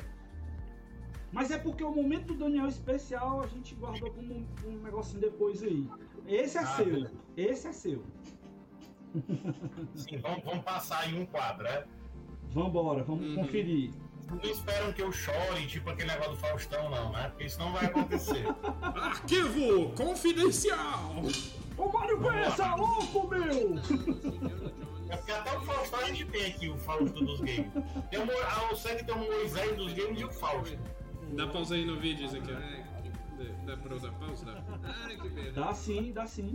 Pronto, vamos voltar de novo aqui. Que a gente faz tudo, ao vivo essa bagaça quem manda aqui é nós. Indiana Jones O que Tá fez a baixinho. foi? Foi. É, o áudio tá baixo. Ai, que beleza. Vamos Não, lá. faça, ó. Não, É um você é momento. apresentador, você é Pessoal. apresentador, tem que seguir o que tá na edição. Pessoal, prepara aí pra clipar, certo? Vai ser um momento único na história do Quebrando Controle. Pá, para, pá, pá, para, pá, para, pá, pá, para, pá. O processinho, o processinho. Galera, aqui, ó, era pra ter a trilha sonora, tá certo? Não, não era não, era não. Não era não. Eu pensei nisso, não era pra botar trilha sonora não. Era pra trollar Léo que Clipa, chat, clipa. Ei, Eric, mas tu viu a música que eu botei lá no grupo de. Eu vi, eu vi. Eu até e fiquei esperando a resposta. Enfim, Ele não viu, eu tenho certeza. não viu não. Mas é porque esse é um mundo paralelo pra mim, eu não sei nem o que responder. Cara, são momentos muito massa, velho. Eu, eu- eu fui catar esses vídeos quando eu tava procurando, tentando me lembrar as coisas que a gente já fez, que a gente já passou. Foi difícil, bicho. Foi difícil. Mas eu tenho certeza que tá mexendo aí, né? Com, com o- o- o- as lembranças que a gente teve. Daniel, pô, me ajuda, Daniel. Vai lá, Mário. Eu sou nem um bico pra ficar mexendo as coisas. Mas assim, tá vendo, Daniel tá colocando de fundo do vídeo dele referências ao assunto. É um show à parte, viu, Daniel? É um show à parte aí no, no background dele aí. Cara, esse programa do Indiana Jones foi muito legal. viu? Foi muito legal. Agora, eu vou dizer, sabe qual o programa? Assim, adorei esse programa, inclusive com a participação do nosso amigo Hugo Alencar, da Isso. Back to. É, o Hugo é extremamente querido por nós e entende só tudo de cinema, principalmente dos anos 80. É um privilégio ter um, um próximo da gente, né, para participar com as coisas que a gente sempre é, pede para ele contribuir, enfim, bem legal. Mas eu vou dizer um negócio: esse programa foi sensacional, mas o quebrando o controle, se é para eu falar do- dos quebrando os controles, o que, eu, o que eu mais gostei de pautar, e parece que foi o mais longo, né, até hoje, eu não sei, aí depois vocês puxam isso, ou um dos Foi mais, um dos mais longos. foi um dos livros de Star Wars. Nossa senhora. Vocês lembram desse? Né? É, Ah, esse não. também foi fantástico. Foi, foi da Star Wars em tudo, né? Uhum. Foi, a gente puxou muita coisa. O William participou desse programa, o William, o Kill, né, participou do programa. Aham, foi. É, e Ah, até o, Ezequiel, o Ezequiel falou que o, o jogo Super Nintendo é bom. Pô, mas eu gosto do jogo, cara. O jogo é É bonito. Não, não, vamos, vamos fazer o seguinte, vamos fazer o seguinte, é vamos pegar o Ezequiel, vamos botar ele pra jogar e fazer uma live disso. Exato, eu tô esperando até hoje. Ele não passa da fase 1-1, cara. Hum, é, tá certo. Eu, depois no, passa no, no, no- no chat privado eu te digo o que, que eu não passo, seu fela. Ela foi, depois aí tu manda lá no grupo abertão, segue, aí a gente Ah, tá bom. Ah, enfim, mas foi muito legal aquele programa que saiu do. A gente foi muito pra coisa do universo expandido e falou. É, Eu acho que mais da metade do programa não foi sobre jogo de Star Wars, né? Foi sobre o universo expandido, foi bem legal. Mas esse do Indiana Jones também foi muito bacana porque a gente falou. Ah, e em breve a gente vai voltar a falar dele. A gente falou muito do Indiana Jones ah, da Lucas Arts, aquele point click, Uhum. o Fate of Fate of Atlantis. Fate of Atlantis. E é um jogaço. E pouco conhecido por muita gente, né? Por muita Uhum. gente que tava na. Eu não sei se ainda tá gratuito na Amazon, né? Na Amazon Games. Tava lá quando naquela promoção lá da Prime. Eu peguei. É, ainda É, eu peguei, joguei de novo, inclusive. É um jogaço, cara. É um jogaço. O, o- o quarto filme do Indiana Jones deveria ter sido ele. Tá aqui, ó. o quarto filme Tá aqui. Meu pai do céu. Pois Mais é, uma coisa vi- bacana que é no caso quando a gente pega franquias que são multimídias é que não dá, é quase impossível você ficar somente no jogo, ou somente no livro, ou somente no filme. É, se a gente for pegar e falar do Volta ao Futuro, que tem muito jogo ruim no Nintendinho, no Master System, no Mega Drive, é, mas ainda assim tem os próprios filmes, daria muito mais de duas horas só para discutir os filmes. E tem um jogo, né, que foi feito para Telltale Games, que é um point click, que é muito, muito bom. É, e assim, a gente pegando esse, essas coisas, essas franquias grandiosas, vale a pena, porque no caso é algo que vale como um programa de podcast realmente. É, porque só falar de jogo também não é só a nossa cultura, né? É falar de jogos, livros, filmes, seriados, e aí vai. E, e board games, deixa eu aproveitar aqui para chamar o Lucas de novo. Lucas, tu sabe dizer se tem. é, Eu sei que tem board de God of War. né? Inclusive, tô até esperando o preço do bicho baixar para poder comprar um para colocar na coleção também. Né? Mas é, tu sabe se tem algum board de Indiana Jones, de. Star Wars a gente sabe que tem um X-Wing, Star né? Wars tem. Tem um X-Wing, Star Wars né? tem. Star Wars deve ter uns Star Wars é Não, é Star Wars tem um magnífico que eu quero ter, só não tenho dinheiro pra isso, que é de batalha de nave. É o X-Wing. É o X-Wing. É o Tem? X-Wing, é. É muito bom. E o X-Wing é sensacional. Sensacional. Já Todas teve, já teve é, X-Wing nos eventos da USEG, inclusive. Mandar um abraço aqui, Uhum. né, pra galera lá da comunidade de Star Wars Fortaleza, que tem comunidade também do X-Wing, que já participou de evento com a gente. Mas aí, Lucas, assim, de, de Tem boards, sim, tem, assim, tem board, board game de Indiana Jones? Tem, mas aqui no Brasil eu nunca vi. Mas eu sei que lá fora tem. Tem board, praticamente, filmes, esses filmes famosos, jogos, praticamente tudo você tem board game. Uncharted você tem board game, Dark Souls tem board game. Fala isso se, eu não, não. se eu não me engano, deve ter algum Dark Far Souls Cry aqui tá saindo. em board game. Mas tem board game de tudo que você É possa imaginar. mesmo, né? Tem o, o board do Dark Souls, que até quando você abre a caixa tem lá a mensagem você morreu. Na verdade é um card game. Ah, é um card? Eu achava que era board. Não, não, ah, que eu tenho aqui é um do Bloodborne. Bloodborne, ó. Ah, Deixa eu ver se eu consigo pegar aqui. Olha aí. Não sou eu que tô mostrando as coisas hoje, é o Ó. Lucas aí, ó. Olha, cara. olha, bonito. Bonito, bonito. Deixa eu ver aqui se tem. Dá pra ver alguma coisinha de dentro, tá? Só pra. You Dá um die! Cara, e assim, esses, esses É. board games. Mas é ó, card game. Tem umas pecinhas aqui, as cartinhas. Não são tão bonitas, infelizmente. O Bloodborne, Aí, Lucas, o arte, né? Tu fala em board, Mas é, eu vou te bacana. convidar para tu assistir uns dois programas atrás, talvez tu até tenha visto. Existe board game no Odyssey. Ah, sim. Eu Board mostrei no programa que a gente fez aqui do Odyssey, quando a gente convidou o pessoal da comunidade né, do Odyssey, da, da, é, Odyssey Club, né? E eles estavam conversando com a gente. E eu tenho dois itens colecionáveis do Odyssey que são board games. Também. Você joga interagindo com. E é lindo, é lindo, lindo, lindo. Mas é lindo. isso, isso é, é dentro, do, do- dentro do videogame?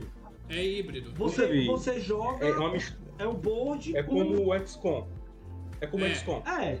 Não, na verdade não, porque. É. É parecido. É porque assim, a interação dele, ele tem um tabuleiro e há uma interação na tela do jogo que vai passando algumas orientações, algumas coisas de acordo com o É que você vai fazendo. é- É, É como o XCOM.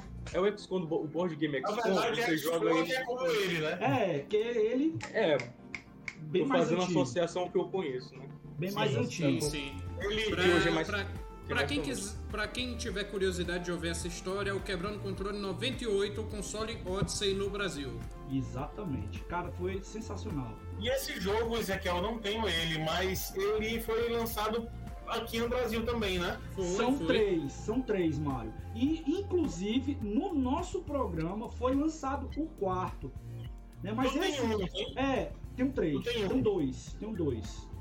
Tem um dois. Quem quiser ver, vai lá no videozinho do programa que você vê lá. Aí foi lançado um que ele não é bem board. Ele, na verdade, é o Musician. Que é a versão que saiu para o, o Videopack, a europeu. E eles Uhum. transformaram agora no Musicista, que é uma versão nacional feita pela Nacional. comunidade é, do Odyssey Club. Muito legal, muito legal. Foi, foi anunciado durante o programa. Tanto, olha só que legal, foi anunciado esse novo jogo para Odyssey e também a versão né, Classic do Odyssey que vai ser lançada é, num, num- projeto coletivo em breve aí, que a gente vai noticiar isso aqui com mais detalhes em breve. Eu não vou mentir, não. Eu fiquei me coçando por aquele. Ficou aquele bacana. Novo. Ficou bacana, Mas enfim, bacana. mas Vamos lá, enfim. né? A gente falou de programa marcante, vamos falar agora de programa que o público veio em peso, né? Porque assim, a gente falou que o Quebrando Controle não é só videogame, é videogame, é livro, é filme e é também tecnologia, porque até então o nosso programa de maior audiência é o Quebrando Controle 49, quando o meu HD acabar, que a gente gravou junto com o pessoal da Seagate, que é o vídeo com mais views e é uma aula sobre HDs e armazenamento. Falar em Seagate, meu HD é do notebook Seagate. Meu aí. HD externo é Seagate. Meu HD externo que tá aqui lutando pra salvar os render que eu faço. Vamos ver, Eu né? também um HD externo Seagate. Se a Seagate, inclusive, quiser patrocinar o programa, todos nós já temos produto. Todos nós já temos produto aqui. Eu só, Se, se quiser mandar um SSD, eu quero. eu só não mostro o meu porque ele tá grudado no computador, eu não posso tirar, senão eu perco aí parte do armazenamento. Arranca. Enfim, Vamos lá. daqui a Comercial com Ezequiel, a parte contratual Cara, deixa eu aproveitar a sua pergunta para compartilhar umas coisas então que eu vou falar de coisa que tá aí Esse negócio não tá ajudando, né? Vamos tentar de novo. Cara, de- deixa eu aproveitar a sua pergunta para compartilhar umas coisas então que eu vou falar de coisa que tá aí e coisa que vem vindo, tá? Quando eu digo coisa que vem vindo, é produto que estará disponível ou produtos que estarão disponível, disponíveis no mercado para daqui a 40 dias, cara, tá? Talvez até menos. Vamos lá, deixa eu tomar um certo cuidado aqui com os, com os NDAs da Seagate, mas vamos lá, né? É assim, ó, para coisa daqui 40, 50 dias, vão entrar no mercado dois, duas tecnologias que têm um peso especial para discos para servidores. Tá? Só que a gente sabe que essas mesmas tecnologias vêm também para outros discos, estou falando de HD mecânico, tá? É o que eu disse antes, tem muita gente que fala, você é louco, HD, pô, troço lerdo, horroroso, né? Fóssil, coisa de, de 50 anos de idade já. Como eu falei, HD evoluiu muito, tem muita coisa importante acontecendo tá? no universo de disco mecânico. Não dá para substituir de uma só vez em todas as áreas do armazenamento disco mecânico numa paulada só por SSD. Todos os grandes fabricantes de memória flash do mundo, a memória que vai dentro dos SSDs, tá? Se você somar toda a produção de memória flash deles, isso ainda resulta num número menor do que se entrega em disco mecânico hoje, anualmente. Tá bem? Então, para os HDs, o que, que vem chegando aí que vale o registro? Primeiro, ah, discos para servidores Essa informação é pública, tá? Tô brincando aqui com o NDA, mas dá para encontrar tudo isso na internet, até em blog da própria Seagate. Recomendo para vocês, tá? Joga no Google lá, Seagate Blog. Tá? É, o pessoal da Seagate vai ficar bravo comigo aqui, mas é mais interessante que o próprio site da Seagate, tá? é, mais, é mais legal, tá? Saudade da época que as câmeras quebravam assim. O pessoal que tá vendo aí no YouTube viu no podcast, no meio dessa explicação, no meio desse revival, o, a câmera, eu não me lembro agora, eu acho que tinha sido a câmera do Ezequiel, tinha caído. E aí o Daniel Gomes ficou repartido em dois espaços de câmera. E ele voltou pra cozinha. E é, só, só comentários aleatórios aqui no meio do programa. É que eu vou comer pão daqui a pouco, eu tô com fome. Ah, tá. Realmente tinha que sair do estúdio e ir pra cozinha pra comer pão. É, umas pão o bolo tá aqui do lado aqui. Vou, vou mostrar bastidores aqui, porque eu posso comer pão durante o programa, porque eu já estou na cozinha. A cozinha é meu estúdio, ora. Pois é. É tão, é tão bom você levantar o cafezinho, tá bem ali perto. Pois é. É, uma das coisas legais do, é, desse daí é que a gente teve, assim, primeira mão, a questão de que o assunto sobre os HDs, né? Sim. É, que aí, no caso, tem um HD de 1 bilhão de RPMs por segundo que a Seagate está fazendo. Vai fazer, vai, que teoricamente seria tão rápido quanto o SSD, que claro que não seria na mesma proporção. E a gente ter é, informações sobre a da tecnologia é importante, porque é, hoje em dia, né, tudo envolve a tecnologia, né? É, você tá com sua camisa hoje em dia, beleza, sua camisa não tem nada, mas daqui a cinco anos, essa sua camisa vai estar cheia de chip. Daqui a pouco o cara da, do FBI vai saber onde você tá. É, bebendo água, tomando suco, todo qualquer lugar, né? Porque a gente sabe que é evolução tecnológica. E a gente pegando o pessoal da Seagate, por exemplo, e vendo que eles estão indo investindo em HDs, uma demonstração que, é, por mais que o SSD tenha uma vantagem muito grande, maravilhosa, deixar seu computador hiper rápido, os HDs ainda são baratos.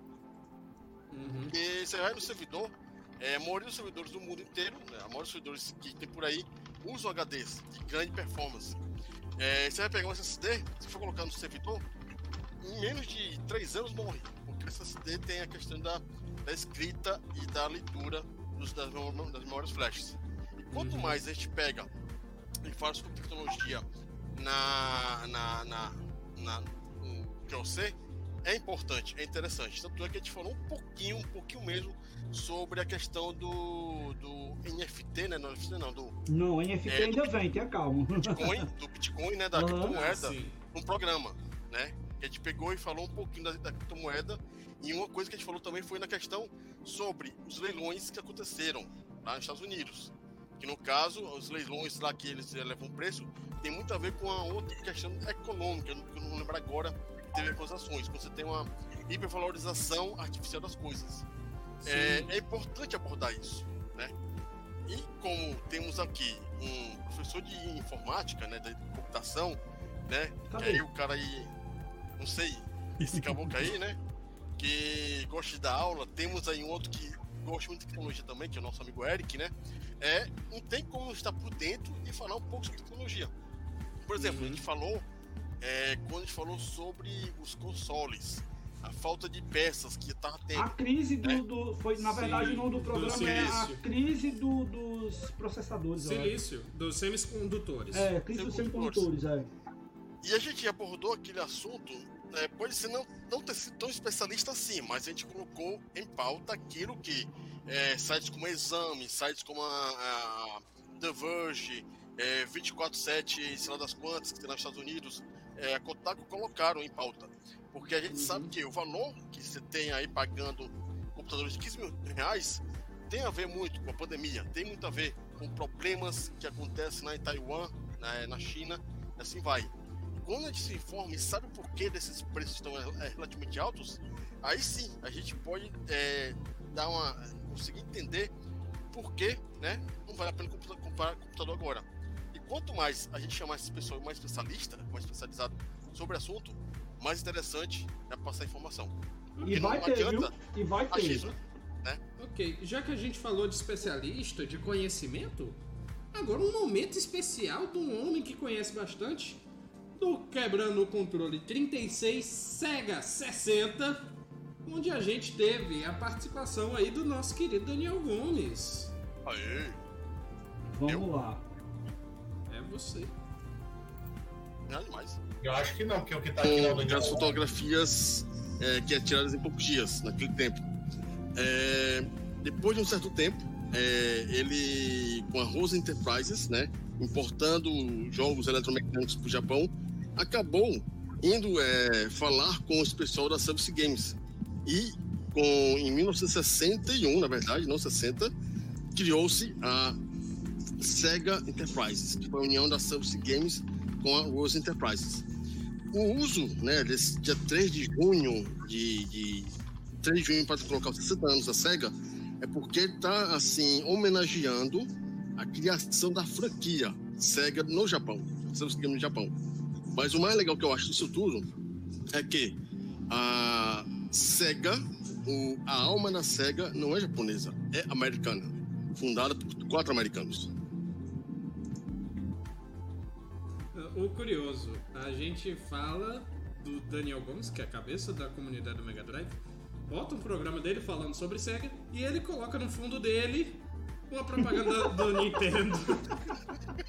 Esse é o Daniel Gomes. Não, mas tem uma coisa legal nesse programa aí que, cara, o Daniel foi um cara sensacional, que sempre foi um parceiro nosso. Eu me lembro do Daniel participando dos eventos da gente lá na Casa da Cultura Digital, inclusive eu peguei uns flagas de umas fotos dos eventos e coloquei, ele tava lá. Eu Do me tempo que lembro. ele tinha cabelo. É, Tinha cabelo tava mais magro. Pra quem não sabe, né, o Daniel é cearense, é um cara que sempre participou dos eventos da USEG da época da praça. É tipo o Mário. Ele quase que entrava na USEG antes, mas ele teve que ir pro Rio de Janeiro pra poder a ficha cair, a gente puxar ele pra ficar e ficar fazendo as coisas com a gente na USEG. Né? E esse programa, esse programa do, do, do, do- dos 60 anos da SEGA, né? A gente teve. Foi exatamente o marco que logo em seguida o Daniel foi incorporado na nossa equipe. Então ficou marcado isso aí pra gente também, né? Além do programa que foi sensacional, né? Comemorativo aí com relação à SEG, que eu agradeço bastante a sua colaboração com a gente. Né? E hoje, um E dos também- e nossos diretores, né? Um dos nossos E diretores. também foi o programa onde a gente falou do verdadeiro mascote da SEGA. Eita. Um dos primeiros, né? Uhum. É, cara, não sei vocês, mas eu me odeio me ouvir. cara, tem negócio mais feio que ouvir sua própria voz, cara. Eu fico. Não, não, não, não, dá não, dá não. Tira essa porra, pelo amor de Deus. Dá não. É, mas, cara, é, o mais legal de tudo é poder participar justamente de- daqui do QOC. Né? Algumas vezes já participei, né? é, no lugar do Mário, o cara ser o chato do. do, é, do a hora da, da, da hora da sexta-feira, né? Que tem, tem- não pode substituir uma pessoa chata com uma pessoa boa, tem que ser outra pessoa chata. Não tem graça ser uma pessoa boa. Por, né? por falar nisso, está convidado para participar novamente sexta-feira, viu? Se Oi, puder. É, e o mais legal de tudo é justamente isso, porque no caso, a gente tem que ter nossos limites no caso quando a gente cria um conteúdo como um podcast, né? É, mas, acima de tudo, é falar aquilo que gosta da maneira que gosta de falar. Não, não existe coisa pior. É, eu já ouvi, eu já ouvi podcasts por aí, né? Programas que você vê as pessoas são artificiais. Quando você não sente a naturalidade da pessoa falando sobre alguma coisa, é, você vê que a pessoa não experimentou aquilo de fato. Uhum. Aí você já fica assim, ah, não, assim, já. Por isso, é por isso que no último programa eu já disse logo que não tinha jogado os jogos. É, tipo, teve lá o último do Uncharted, se me chamasse eu ia falar. Cara, eu só joguei Pitfall e La- Lara Croft. Eu joguei as assim. prequels. eu, joguei, eu joguei o primeiro, Pitfall, Lara Croft, o Indiana Jones do Mega Drive, que é muito ruim, né? Aquele do, do Master também, pronto. O cara ia ficar olhando pra mim, o que você tá fazendo aqui? Me chamaram, fazer o quê? Mas o mais importante é isso. É, quando você bota, tem... bota aquele meme do John Travolta lá. Ah! Se eu achar que eu coloco. É, mas o mais importante é isso. É, quando você tem é, um conhecimento sobre o assunto, ou quando você jogou, é, sobre o assunto, assistiu o filme, leu o livro, cara, o negócio escamba. Por isso que, às vezes, quando eu participo, né, é, eu e o Mário participamos aquele do, do Star Wars aí, do Indiana Jones, deu quase três horas de live. Porque a gente foi pra uma coisa, foi pra outra, foi pra outra, foi pra outra. E, cara, é porque é, eu não li tanto livro quanto o Mário, principalmente de Star Wars. Não li tanto- tantos assim, né? É, eu não sou tão fã quanto ele quanto Guerra das Estrelas. Mas, ainda assim, deu pra criar uma coisa tão legal porque fluiu com naturalidade. E A gente tem- gosta do papo, né, cara? E isso aí pra gente É. fica uma coisa super natural, fica bem legal. E isso cria identidade com quem tá assistindo a gente também. Isso é muito bacana. E aquela coisa, o pessoal acha, né? Por exemplo, ah, eu sou é, um da Mega Drive. O que o pessoal acha que eu sou gosto da SEGA é. Eu fiz lá um Mega Cast com um Ghost Games sobre Nintendo 64. E quando eu falei que eu tinha Nintendo 64, o cara se assustou que eu tinha Nintendo 64. Pra ver, né? Como é que é a aparência da coisa. Porque eu sou como da Mega Drive, mas eu sei, eu conheço os videogames, eu conheço a história dos videogames, eu conheço a a arquitetura, o hardware, né? Essas, essas polarizações aí é tipo. Quem gosta de Beatles não pode gostar de Rolling Stones, né? É, é uma asneira tão grande. Ah, porque eu sou da comunidade do Mega Drive, não posso ter um Nintendo 64, não pode ter. Pelo amor de Deus, né?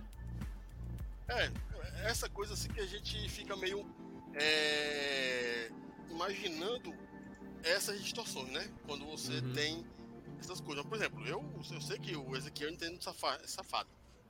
Ele sempre pra mim será um Nintendo safado, safado puro, né? Tudo que o Mario, que, que o Mario lança, ele compra. Sério. Aí, Mário. É, tá na hora de lucrar, Mário, vai! Ah, se Você, você. Ah? Quem é que tem os Lego aí do Mario aí? Quem é Muita que comprou, quem é que comprou o Labo? É, quem comprou, comprou Não, lá tá, eu tá com- Não, tá com- peraí, peraí, peraí, peraí, peraí. O Labo é um dos mais geniais que a Nintendo fez nos últimos 30 anos. E não é do. Mario. E não é do Mario. E não é do Mario. Eu, É. eu Eu- aposto, eu, ó. aposto, Tá aí, eu sou do Labo. eu aposto que se o Daniel tivesse um Nintendo Switch, o que, que ele ia fazer? Ele ia imprimir os schematics em cima de um papelão e ia recortar. Praticamente.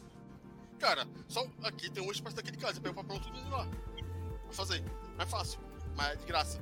Mas enfim, é, o mais importante de tudo é que é, você tendo sua experiência, você, é, seja card games, é, board games, seja aí, como eu falei, de filmes, jogos, qualquer coisa, o mais importante é você transparecer o que você gosta de fazer.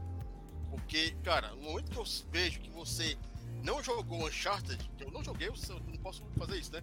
Ou veja assim, o cara não jogou Uncharted, mesmo não estando jogando, eu vou, vou- já vou achar o programa meio meia boca. Uhum. Ou então qualquer outra coisa, né? E Lucas, quando Uhum. tu jogava, qual era teu console preferido? Cara, eu a- aqui a gente sempre gostou muito da Nintendo no começo, mas com o passar do tempo eu fui para PC, depois eu migrei é, pro PlayStation, PlayStation 1, PlayStation 2, PlayStation 3, 4, e aí depois pegou o Nintendo Wii U, então sempre foi algo variado, não tem esse esse, Essa esse, tara, esse né? amor De a única. dormir agarrado com o console como um, um amigo nosso aqui. Opa, Exatamente. Opa, esse aqui. Exatamente. É, A gente nunca, nunca, aqui a gente nunca teve esse, esse- essa necessidade de amor. A companhia que tente me agradar. Sempre foi esse, esse pensamento.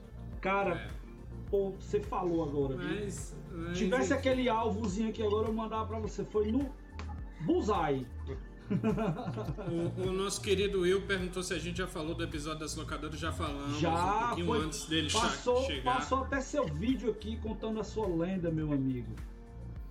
Mas enfim. Até um é, cajado ficou na montagem contigo, eu. Eu, eu Aham. pergunto pra vocês aqui, que estão agora assistindo, né? Vocês, que eu não vou lembrar. Pra vocês, qual foi o melhor programa até hoje? Olha aí, o chat, fazem- o chat comentando aí, por favor. É, que eu assisti assim. Cara, eu gostei muito de fa- fazer esse programa aqui. Esse programa aqui tá magnífico. Esse tá sensacional. Mas você tá saindo pela tangente, viu, Leão da Montanha? Aham. Eu acho. Participei, Eu acho- acho de Star Wars. Eu acho que o que eu mais gostei. Dos Vai, que eu não participei, dos que eu não participei, o do God of War. Eu também acho o do God of War o melhor. Eu vou dizer, o que eu participei foi Star Wars, e o que eu não participei, o que eu participei também, mas que eu gostei mais foi com da, da dubladora, localizadora do, da, da, do, A Luísa, tem a É, cara. A Ellie. A Luísa Do- do Last of Us. Caspari. gostei muito. A gente já já vai falar dela. O Wilka comentou aqui, é, eu curti o das locadoras e o da BGS com o Marcelo Tavares. Pois é, Que já que ele dar. puxou aqui, já que ele puxou aqui, Os programas nós especiais, né? tivemos, nós tivemos vários convidados. Tivemos o Will, obviamente, né? Mas tivemos Alex Mamed, o pessoal da comunidade do Mega Drive, turma do VGDB, o Garré, o Kobe, Moacir, o Rafael Tombini, o, o, o- o- Eu falei do nome dele ainda, agora já esqueci. De Giovanni. Isso. O, o outro que eu ia citar, rapaz. Rapaz, a gente é o passa- Tóquio, Davi do Oh. Bacon. Exato. Cara, muita Rapaz. gente, muita gente. É. Muita Beijo gente. pra todos eles, Mas mas tá gente. pra todo mundo aí, porque inclusive a gente tá com saudade, né? Pessoal, eu quero pedir aqui mil desculpas se eu não conseguir pegar pontos de várias coisas que a gente colocou. Eu prometo que nos drops a gente vai estar colocando essas participações sensacionais que nós tivemos de todos os nossos amigos que já passaram aqui pelo QOC. Né? Assim, o momento, o momento piadinha do, do Ricardo Juarez tem que ter. Não, cara, esse vai ser um dos primeiros drops que vai sair. Ele é sensacional. E eu também considero, né, esse momento com o Juarez que foi muito emocionante pra gente, tá? E, claro, né, teve muitos programas que a gente curtiu de verdade. E, assim, ah, eu vou falar pra vocês uma coisa. Todo programa pra mim do que eu sei é legal. Porque ele, ele não, ele não acontece aqui. É não, cara, porque eu sou Eu, papai eu da criança. gosto de todos, todos são como um filho Eu hoje para eu sou o papai. O Lucas passou o cajado e eu tô com o cajado na mão aqui agora, né? Que não é o cajado do Moisés. É, O Ezequiel, o Ezequiel é um pai amoroso, porque o Megacast tem uns programas que eu odeio.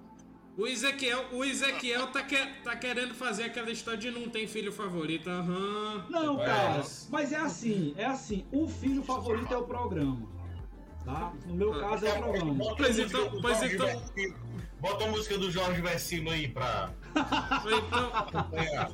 Então, então bora lá. Já que não tem programa favorito pra tu. Lucas, qual é o seu programa favorito aí? Pode ser dos antigos antes do hiato mesmo.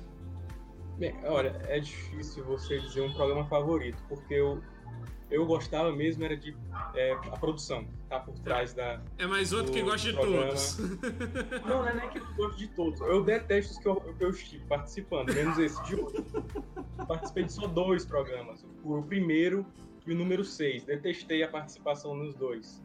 Mas o que me motiva, É assim me mesmo. motiva a fazer é o que é, é estar ali por detrás, construindo pauta, pesquisando. Não é assim mesmo. Eu não pessoa. pedi pro Ezequiel pegar, porque também eu não ia dar esse trabalho pro coitado, né? Mas o primeiro que eu participei como host, meu papel de host foi uma pi! tanto, que a, Mas- tanto que a vinheta de entrada só veio surgir depois de uns 5, 10 programas que eu tava participando de host. Que aí surgiu Sejam Sim muito mais do que bem-vindos! Que agora virou marca aqui de todo início de quebrando controle. E do rap Mas, também, mas se, né? eu- se eu O, é, o rap é um pouquinho diferente, mas sim, é pra- basicamente a mesma coisa. Se eu puder dar uma resposta. Agora, Lucas, a- o puxão de orelha não vem de mim. Estão pedindo pra você sair do muro. Eu apoio! Eu apoio! Tá certo, mas então eu vou, eu vou sair do muro. Se eu, se eu puder opinar, um que eu gostei bastante de ouvir, eu não, nem fazia parte mais da USEG, foi, eu acho que, se eu não me engano, o número 25, que foi sobre board games. Hum, Que foi o Alessio, o Sávio, que estudou comigo na faculdade. E hum, não lembro, agora, acho que o Professor Romulo Sávio. Jardim. Acho que o professor Romulo. Jardim É também Caveira. nesse podcast. Eu gostei bastante desse programa. Eu acho que eles, eles conseguiram abordar ah, quando você- faz evento de board game, quando você vai apresentar para outras pessoas. A, a forma como eles fizeram foi muito interessante. Gostei bastante desse programa. Não E se um programa que eu gostaria. Não se preocupe É. que teremos outra versão do board game e você já está convidado. Será um prazer participar. Mas um outro que eu achei interessante, que até o Mário falou, é sobre Star Wars. Eu sou fanático por Star Wars desde muito jovem. E atualmente eu tenho lido bastante. Saiu muita coisa de Star Wars. esse assim. programa de Star Wars, eu Sim, posso falar, foi um atual. dos mais ricos de conteúdo que nós fizemos até hoje. Ah, e ele falou que o universo expandido na época que, que a Disney não, não comprava, né? Então a, não É. tinha comprado a, a, a franquia, então a produção do universo expandido era, era muito massa, muito conteúdo muito não legal. tinha aqui, né? E não tinha aqui, a gente não tinha acesso a isso aqui. Exatamente. E a gente só veio conseguir depois, agora mais recente. Saíram Foi seis facilitar. livros, só saíram no Brasil seis livros do universo expandido na pré-existência da, da, da pré antes da compra da, da LucasArts pela Disney.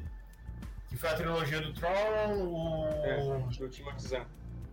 o Shadows of the Empire e dois, dois já do A Estrela de Cristal e mais um. Eram, são seis livros que saíram é pela antiga editora Record.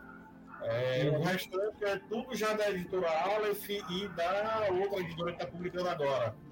Mas, poxa, essa fase do universo expandido foi muito bacana. E a gente não tinha acesso, os livros não tinha, a gente não tinha livro aqui para comprar, era até os da Record eram difíceis. Mas a gente encontrava muito quadrinho da Dark Horse. O Uhum. universo- E eram, eram muito bacanas esses quadrinhos. Eram Mas, excelentes. Mas enfim, voltando um pouco pra pauta, que a gente tá falando dos convidados, a gente separou alguns momentos aqui especiais. O Ezequiel tá se distraindo ali um pouquinho, justamente para eu chamar ele e ele voltar e colocar o vídeo. Mas o primeiro momento especial com convidados que a gente separou aqui foi justamente do Marcelo Tavares, o programa 55 especial BGS, que conta que é o Marcelo contando a história da BGS. Então, é, na verdade, eu jogo videogame desde o Atari, aos 7 anos de idade. Eu tive um- a oportunidade de jogar um Atari. Aí passei depois do Atari pelo Dynavision, Phantom System, Master System, Mega Drive e por aí vai.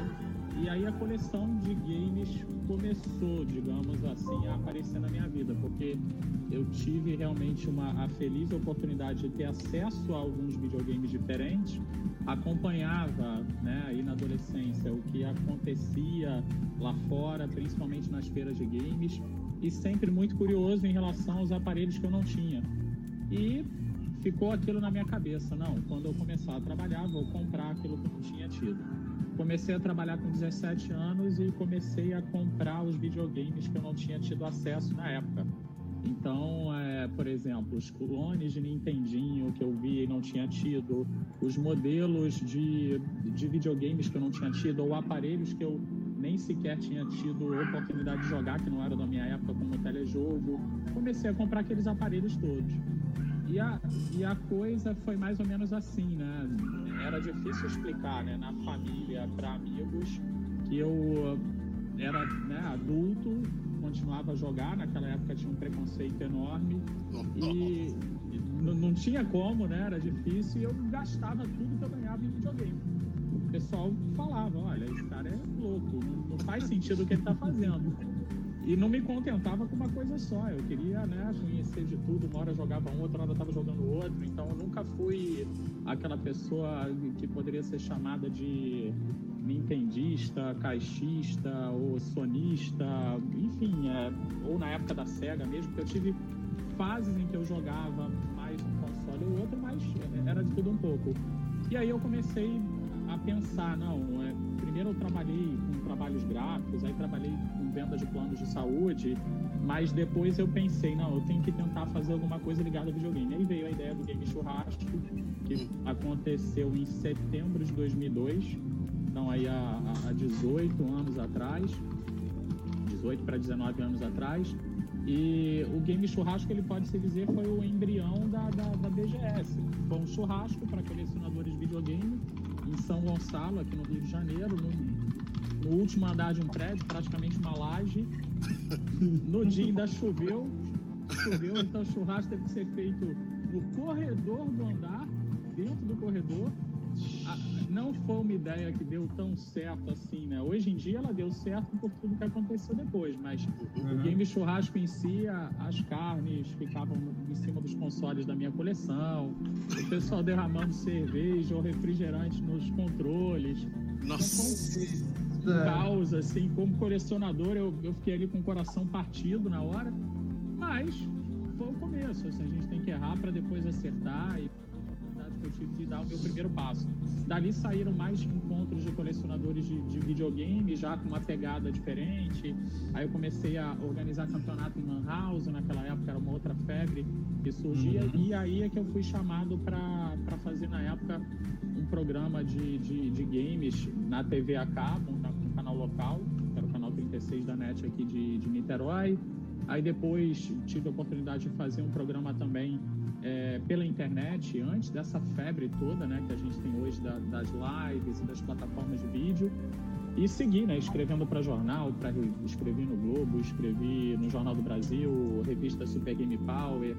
E lá na frente, meu desejo era, assim, a, meio que a, a parte da imprensa me tirou desse caminho dos eventos, mas que era o meu verdadeiro sonho. Então, eu consegui realmente voltar a fazer aquilo que eu desejava fazer e já mais experiente projetando a BGS em 2008 e conseguindo implementar o primeiro evento, que foi no ginásio do Canto do Rio em Niterói em 2009. Muito legal. Muito boa essa história, eu adorei esse programa. Foi mais uma entrevista com o Marcelo, mas foi muito bom conhecer a história aí da BGS e o Daniel Gomes colocou aí uma foto emblemática dele. Explica aí a foto que tu colocou aí, Daniel. Eu vi ao vivo isso aí. Dois. É, a BGS. Queimou minha rotina e ainda tá na memória.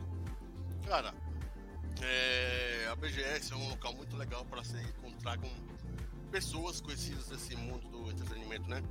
E, diferentemente do pessoal que foi levando Metal Gear Solid 2, 3, 4 pra Pera, pera, pera, pera, pera, pera, deixa eu fazer uma pergunta aqui. Lucas, o que que o Kojima tá segurando na mão dele ali? Tu tem ideia? Eu vou perguntar porque o Lucas tá falando do contexto. É. É porque eu não, não consigo enxergar, não dá pra, não dá pra ver direito. Eu vou explicar a imagem depois que o Daniel contar aí. Vai lá, manda bala, Daniel. Bom, o pessoal, né, quando vai esse negócio muito grid, vai levar é, lá pro cara do Atari, levou o Atari pra assinar, joguinho de Atari. Ou então. Aí, Mário, aí, Mário, aí, Mário, aí, Mário. O que é que ele tá falando aí? Sabe por que, que ele tá falando isso? Porque tu não tá na foto do livro da BGS com teu Atari assinado, seu cujo. É, mas no caso, o meu amigo Celso tem uma Atari assinada pelo Nolan Bushnell bem antes desse aí.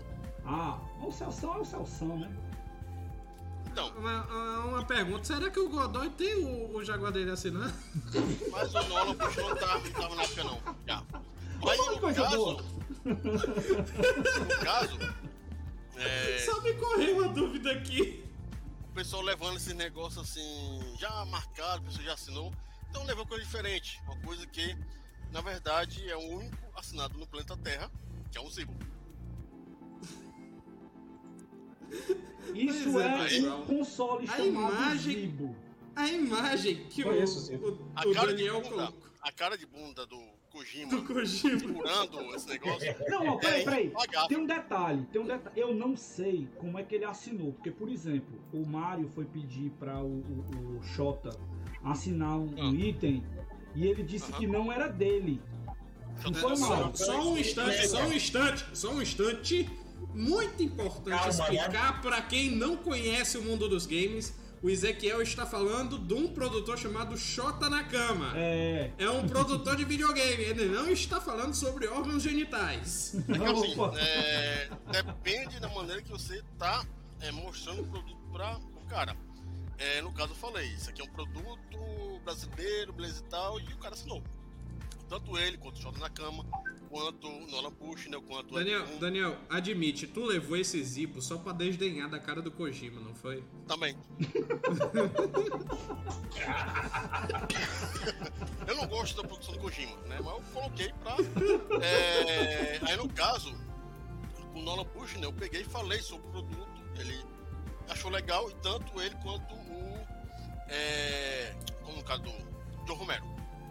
É, ele achou legal também que eu falei que tinha um Quake. Romero, sensacional, Romero, sensacional. Cara, o Romero, uma das frustrações da minha vida é eu não ter entrevistado ele. Porque, assim, na verdade, eu bati um papo. Não, a gente conversou com com ele. ele. A gente conversou com ele nos Mas não bastidores. entrevistei. É. Cara, mas o cara ali, todos que eu, que o pessoal assinou, tanto o cara lá do Street Fighter também assinou, né? O, é Yoshi, qual é o nome? Ono, não sei o que é Ono. Yoshinori Ono. Isso. Ah, sim. É, de todos que assinaram, o Nolan Bull, o, o Ed Boon, o, esses todos aí, o cara que teve mais energia, sem sombra de dúvida, foi o Bushnell. Hum. O cara tá com 80 anos de idade e tem energia de criança. Uhum. É, não, o o Nolan Bushnell é, é fora de série, cara. Mas, Ele enfim. é fora de série. E Pro tá aí, pessoal, né? Pra ficar pro pessoal do aí. podcast entender. O Daniel Gomes resgatou aqui uma imagem dele na BGS. O Nolan Bushnell eu não me esqueço, nunca vou esquecer da, da entrevista que a gente fez com ele. Que eu, eu, eu perguntei pra ele. Eu disse, Não, ah, pera, pera, você- ei, Mário, Mário, antes de tu falar isso aí, deixa eu falar uma coisa aqui, né? O Mário salvou o dia, porque no dia que a gente foi entrevistar o Nolan, realmente. Ah, foi. É. Cara, eu realmente sou o cara mais emotivo da USEG, porque eu não consegui falar com ele. Eu, eu fiquei tão emocionado, tão emocionado, que eu não consegui dizer, o Mário viu. O Mário é testemunha. Eu É. não consegui falar, velho. A gente fez o Ed Boon admitir que a versão do, Mega, do Mortal Kombat 1 é melhor que o Super Nintendo. Ao vivo. Mas enfim. Mas enfim, quem quiser ver a imagem que o Daniel Gomes colocou aqui no fundo do- da câmera dele, vá no nosso YouTube ou então o resgate aí na Twitch, eu acho que fica salvo por 14 dias. Porque o programa já tá com quase duas horas, ainda tem mais coisa pra falar. O Will mandou aqui o meu maior momento da pela USEG. É eu na BGS pegando a foto e autógrafo do Yoshinori Ono e ver o lançamento do Street Fighter V. Pronto, o Daniel Gomes colocou no chat da Twitch aqui a imagem. Depois eu vou ver se eu coloco no, no Instagram da USEG. A cara dele é foda. Momentos que jamais eu irei esquecer, é ótimo. Mas enfim, de momentos incríveis também no Quebrando Controle, a gente teve o Quebrando Controle 51, 25 anos de PlayStation, onde a gente convidou Luísa Gasparini e Celso Affini, né? Que por Luísa ser um programa. Ah, é, Gaspari, perdão. Perdão, Luiz. Beijo pra você, Luísa Caspari. Mas, é, por ser um programa que eu não pude participar, chamaram a ela. Né? Enfim, solta o vídeo aí.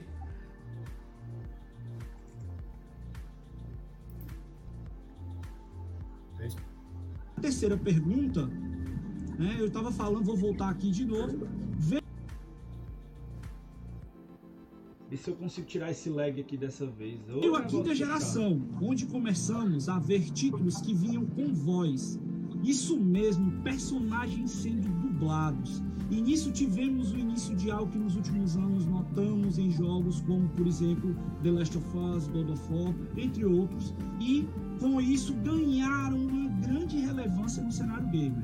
Falando melhor, além disso, com o conceito de arte e produção. No Brasil, temos inclusive um bom cuidado que as empresas estão tendo ultimamente de ter uma bela dublagem brasileira. E podemos falar desses jogos e de seus temas que são bem atuais para o dia de hoje. Essa pergunta foi pensada para você, minha amiga Luísa. Né? Como é que você vê essa questão dessa preocupação que as empresas estão tendo conosco agora, brasileiros, né? A gente está colocando uma dublagem em português, né? E algo que você deve ter vivenciado na pele com essa preocupação lá dentro, fazendo participando da produção do jogo. Conta pra gente um pouquinho disso, por favor. Cara, eu acho muito legal, porque eu tava te ouvindo falar sobre a PlayStation ser uma empresa que parece meio intocável, né? Tipo, a equipe e tudo. E, e durante o game, durante a gravação do game, é tudo muito sigiloso, né? A gente assina um contrato de sigilo, não posso falar nada e, e eu não tenho acesso às cenas. Eu, eu, eu dublo, eu dublo não, eu gravo no escuro. E por isso eu gosto muito de avisar que a gente não pode falar que o que eu faço é uma dublagem.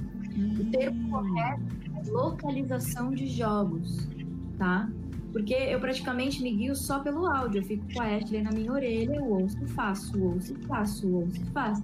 O que eu tenho na tela é a onda sonora. Para eu entender a segundagem do que ela tá fazendo, eu tenho meu texto e isso. Então é um outro processo. Lip sync eu faço em pouquíssimas cenas. Eu tive acesso a poucas cenas do jogo. Sei lá, cena com o Joel, que é né, uma cena muito forte, uma cena, a, cena final com a Abby. E outra, algumas cenas mais de ação, é, que, tem, que tem ela de close. Agora, muita coisa ela tá de costas, por exemplo, entendeu? Ela tá correndo, ela tá. É respiração. Então, assim, eu não tenho acesso às imagens. É, E é muito louco isso.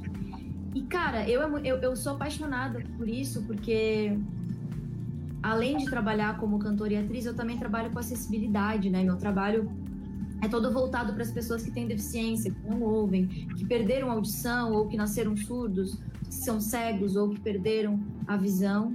E aí esse jogo, é historicamente falando, é o jogo com maior recursos de acessibilidade da história. The Last of Us Part 2 veio com 60 recursos. Pra, assim, ó, de todos os tipos que você pode imaginar. Para pessoas disléxicas, daltônicas, é, que tem, sei lá, labirintite, sabe? Tipo, que, que a imagem pode ser muito agressiva, põe um ponto na tela, legenda pode aumentar, pode deixar o volume do áudio mais alto, tipo, para uma pessoa que tem audição é, equilibrada. Então, cara, é, vários sinais sonoros para as pessoas cegas. Então, além de me sentir é, fazendo, cumprindo uma missão, né? Porque a dublagem é um recurso de acessibilidade, se você for pensar, poucos brasileiros falam inglês, então a dublagem ela é muito importante, né? A localização de jogos, enfim, ela é importante para isso, para que as pessoas possam jogar, sabe? É, sem se preocupar, sabe? Então, eu acho fantástico e eu acho que é um caminho sem volta, graças a Deus. Cara, Terceira foi- pergunta. Opa, né, eu tava opa, falando, vou opa, voltar opa, aqui de novo. Pronto. Sensacional a participação da Luísa nesse programa. né? Ela é uma pessoa que, além de muito carismática, muito simpática, né, em ter conversado com a gente, foi super gentil né, na conversa que nós tivemos e foi uma presença muito legal nos programas que nós realizamos, né? E ela, né, eu quero aproveitar para mandar um grande abraço, né? Ela virou uma pessoa que acompanha a gente de vez em quando. Aqui ela manda um oi lá no, no- no nosso Instagram e a gente acompanha. Ela tá com um projeto agora, quero aproveitar para falar, né? Ela tá com um projeto aí exatamente de vínculo, né, com, com The Last of Us. Que, que é um projeto dela próprio, que está sendo até colocado, foi colocado no Catarse, se não me engano. Eric me ajuda aí nessa informação, que ela, ela tá com um projeto lá no Instagram dela, né? E, e ela tem também ah, um trabalho com a questão da acessibilidade, que é extremamente importante e é um programa que ainda quero fazer aqui, até porque vale a pena a gente lembrar que a primeira entidade no estado do Ceará e talvez no Brasil todo, olha só, viu, Mara Audácia, que colocou no evento de games um dispositivo de acessibilidade que foi desse cara, opa, desse cara que tá aqui embaixo, Bate o fio! né? Que foi da Microsoft, foi ao SEG. Nós tivemos, né? Eu e o Mário, nós trouxemos. Mas eu acho que nós somos os primeiros. É, nós trouxemos pra cá, antes mesmo, um ano ou um pouco mais do que isso, do Não, lançamento. Não, não, não, não, não, não. Não, É. 2018, cara. É, Bem, é, primeira coisa que vale 2018, né? destacar. A Primeira, Microsoft no Brasil nem, nem divulgava que venderia o controle de acessibilidade aqui no Brasil. E podemos falar isso porque eu entrei em contato com o pessoal da Microsoft Brasil e eles não tinham previsão de lançamento desse aparelho aqui. Aham, então foi sim. algo sensacional que nós temos Sim. marcado até hoje e que vamos fazer falar disso no programa de acessibilidade em A breve. primeira, a primeira coisa que a gente tem para destacar é que, como estamos falando de um jogo da Sony, Daniel Gomes não decepciona e já carregou aí um, uma comitiva da, da Xbox. E a segunda coisa que o Ezequiel tá falando do projeto da Luísa é o Project Sur, Projeto Survival. Survival. Que tá no Catarse mesmo, está na metade da meta, quase na metade da meta. Quem tiver curiosidade, vá lá conhecer o projeto sensacional que ela está desenvolvendo. catarse.me barra Projeto Survivor, tudo junto. Ela, além de dubladora, ela é uma cantora sensacional. Quem não conhece, por favor, conheça. Luísa, um abraço para você. Muito obrigado pela sua, a sua atenção de sempre conosco. Vamos em frente, né, Fi? Que hoje o negócio É, tá bacana, que é muita, são muitas emoções. Esse, esse eu, eu acho que dá até pra puxar o Lucas depois que a gente vê o momento. Mas outros convidados muitíssimo especiais foram o Ivan Batezinho e o Fábio Santana, Ah, que nos Lucas- revelaram a história de Major Bros. Lucas, você Ah. é da época das revistinhas de videogame? Eu peguei algumas revistas, eu me lembro até uma do Final Fantasy VII, que a gente jogava Final Fantasy, eu usei ela pra poder passar de algumas coisas difíceis. O Final Fantasy que tu jogava era em japonês? Final Fantasy era em japonês. Quem jogou na época da década de 90, muita gente jogou em japonês. Dificilmente alguém jogou ele com Por isso a revistinha era essencial. É. Era essencial a revistinha pra gente Pois você se lembra da lindona da Marjorie Bros? Eu, eu não cheguei a pegar na revista, mas eu sei da, da lenda que se tinha. Que era um Pois cara, é, né, que fazia. pois- Não, pois calma. agora, pois agora a gente vai ouvir sobre essa lenda aí.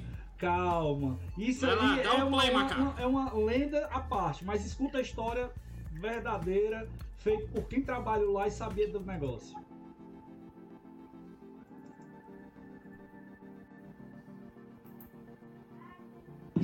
Deu três pulos um O Daniel, o Daniel é o, é o nosso amigo Daniel Gomes, da comunidade. Pequenos problemas aqui com o vídeo. Deu O Daniel, o Daniel é o, é o nosso amigo Daniel Gomes, da comunidade Mega Drive, que... Pô, cara, esse vídeo ele vai sair, não é possível.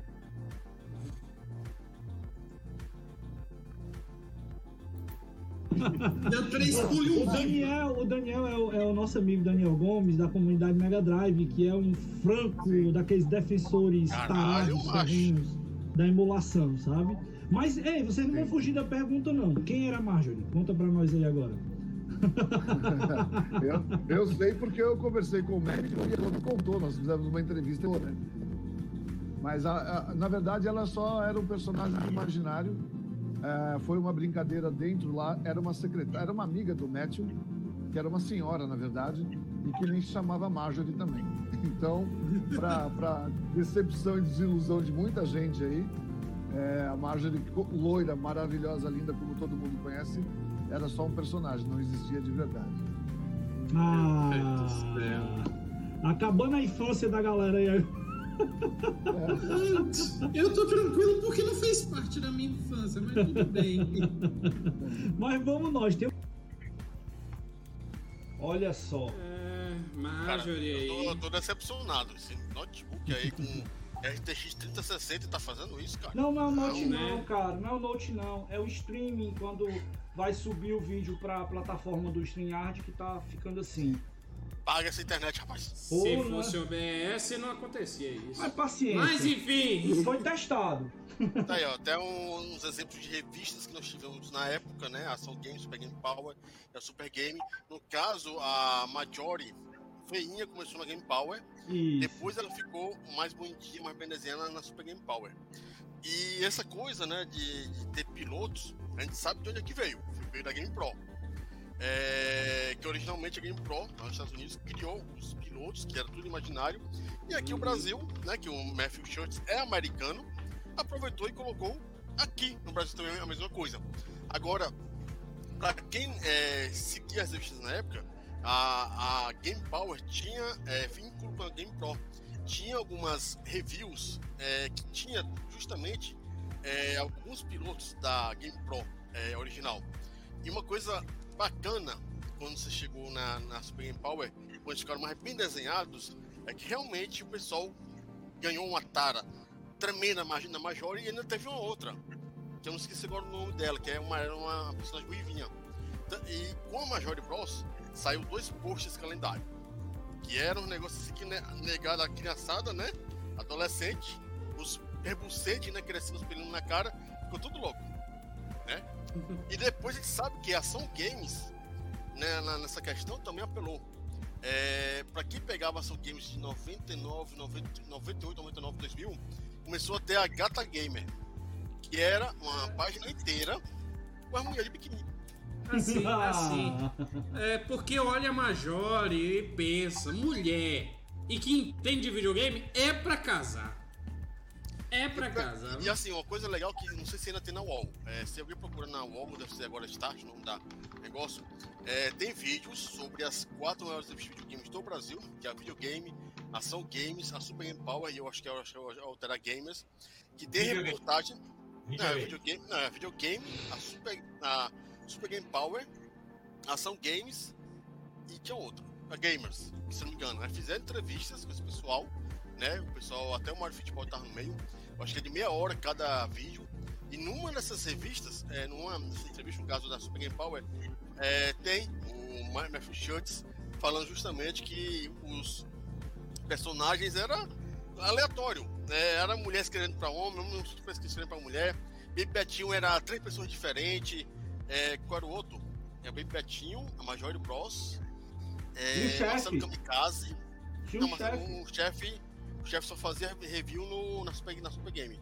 O Super Game Power não fazia review. Eram é, Major Bros, é, o Marcelo Kamikaze, Que era o Baby Japa. Betinho. É, Marcelo Kamikaze, que era o Japa, tem um Baby Betinho. E tá esquecendo, tô esquecendo o outro agora. Que é. Esqueci agora o nome do outro. Aí era qualquer pessoa. Podia ser o Ezequiel, podia ser o Lucas, podia ser. Acho que até o Mário próprio escrevendo eles. Fábio, até o próprio Fábio que participou, aquele barbudão lá, Lucas, que tava participando aí do programa, ele fez a Major em algum momento. E no caso, é, a Pro Gamers, é, a, a Pro inicial, teve também piloto. É, são, foram quatro ou cinco personagens.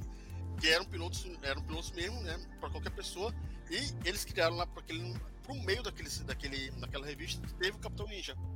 Hum, lendário Que é Capitão do Ninja. Caçaro, né? É do Marcelo Ca- Caçaro, coisa assim, né? Quem quiser É. saber mais, né, do Capitão Ninja, vá lá no episódio, né, que a gente falou das revistas, ok? Ok. Mas enfim, agora eu quero um bate-bola rapidinho.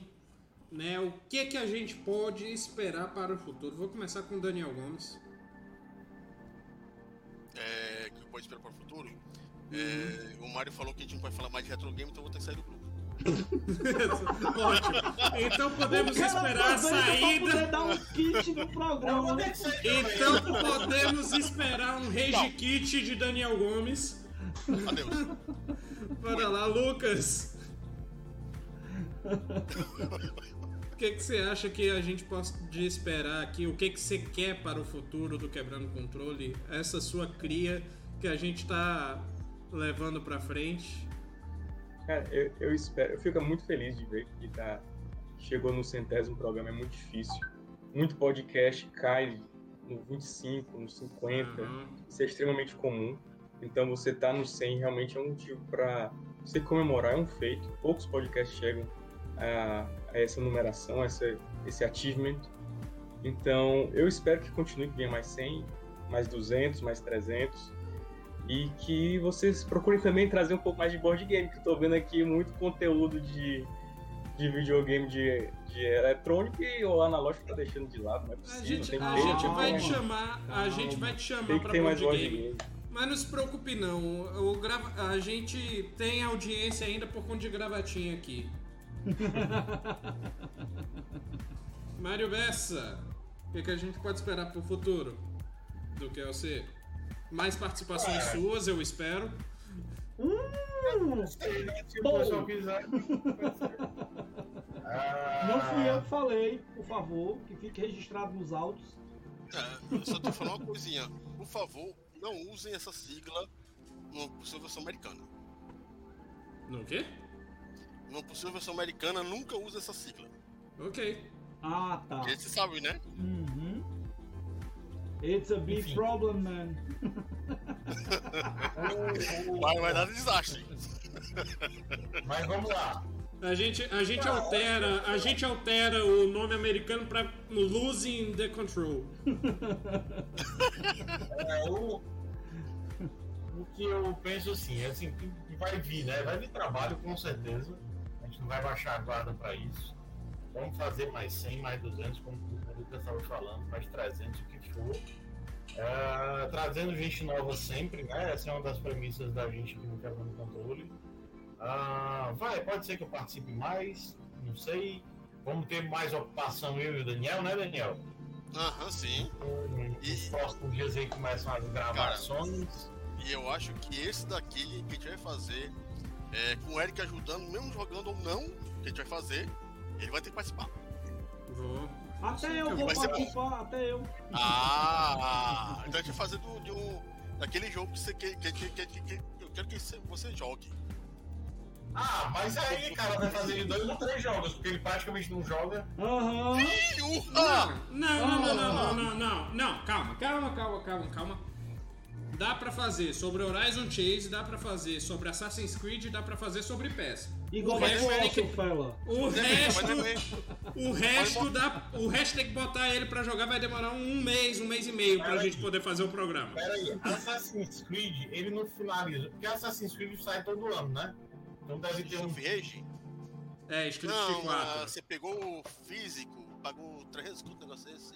Enfim, é, Assassin's Creed sai todo ano. E eu garanto, garanto que ele não finalizou nem, nem um terço dos Assassin's Creed que ele tem em casa. Finalizei, finalizei seis, seu Bocó. Seis, desde quando sai Assassin's Creed? Desde 2007 ou 2008. Sim, mas Eu não eu já Deu finalizei. 50 Assassin's Creed aí. E tô na luta aqui pra ver se eu consigo fechar Valhalla, o Valhalla. Finalizou. Valhalla. Valha-me Deus. Ei, Mas, ei, ei, Mário, Mário, mas agora olha só, absoluta. olha só, o Valhalla tá lindo, cara. Tá lindo. O jogo tá bonito e tá bom. Recomendo. É, Instalei é. Cara, é, é, eu acho assim que de maneira geral, o que a gente vai fazer nesse programa agora, com eu e o Mário, o Eric e o Ezequiel ajudando, a gente vai trazer assim a nata daquelas coisas que muita gente deixa de lado. É verdade. Deixa de lado porque é, só joga o AA.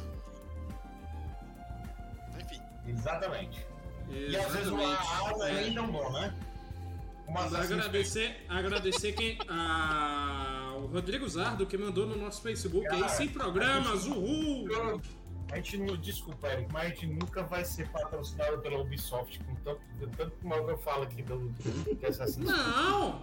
Não, cara, fazer um não- programa, não- fazer um programa sobre Brawlhalla, alô Ubisoft! Não, Joga, joga o Far Cry 6, fala bem, pronto. Far Cry Ei, 6 tá aí também que eu jogo. Sensacional, viu? Aí, Lucas, Alô, boa pra tu voltar a jogar, alô viu? Ubisoft, alô Ubisoft, ó, a gente pode falar... você voltar a jogar. É pra você A jogar gente pode falar 6. de Far Cry, que eu estou revisitando Far Cry 3. A gente pode falar de Beyond Good and Evil, que é um jogo magnífico.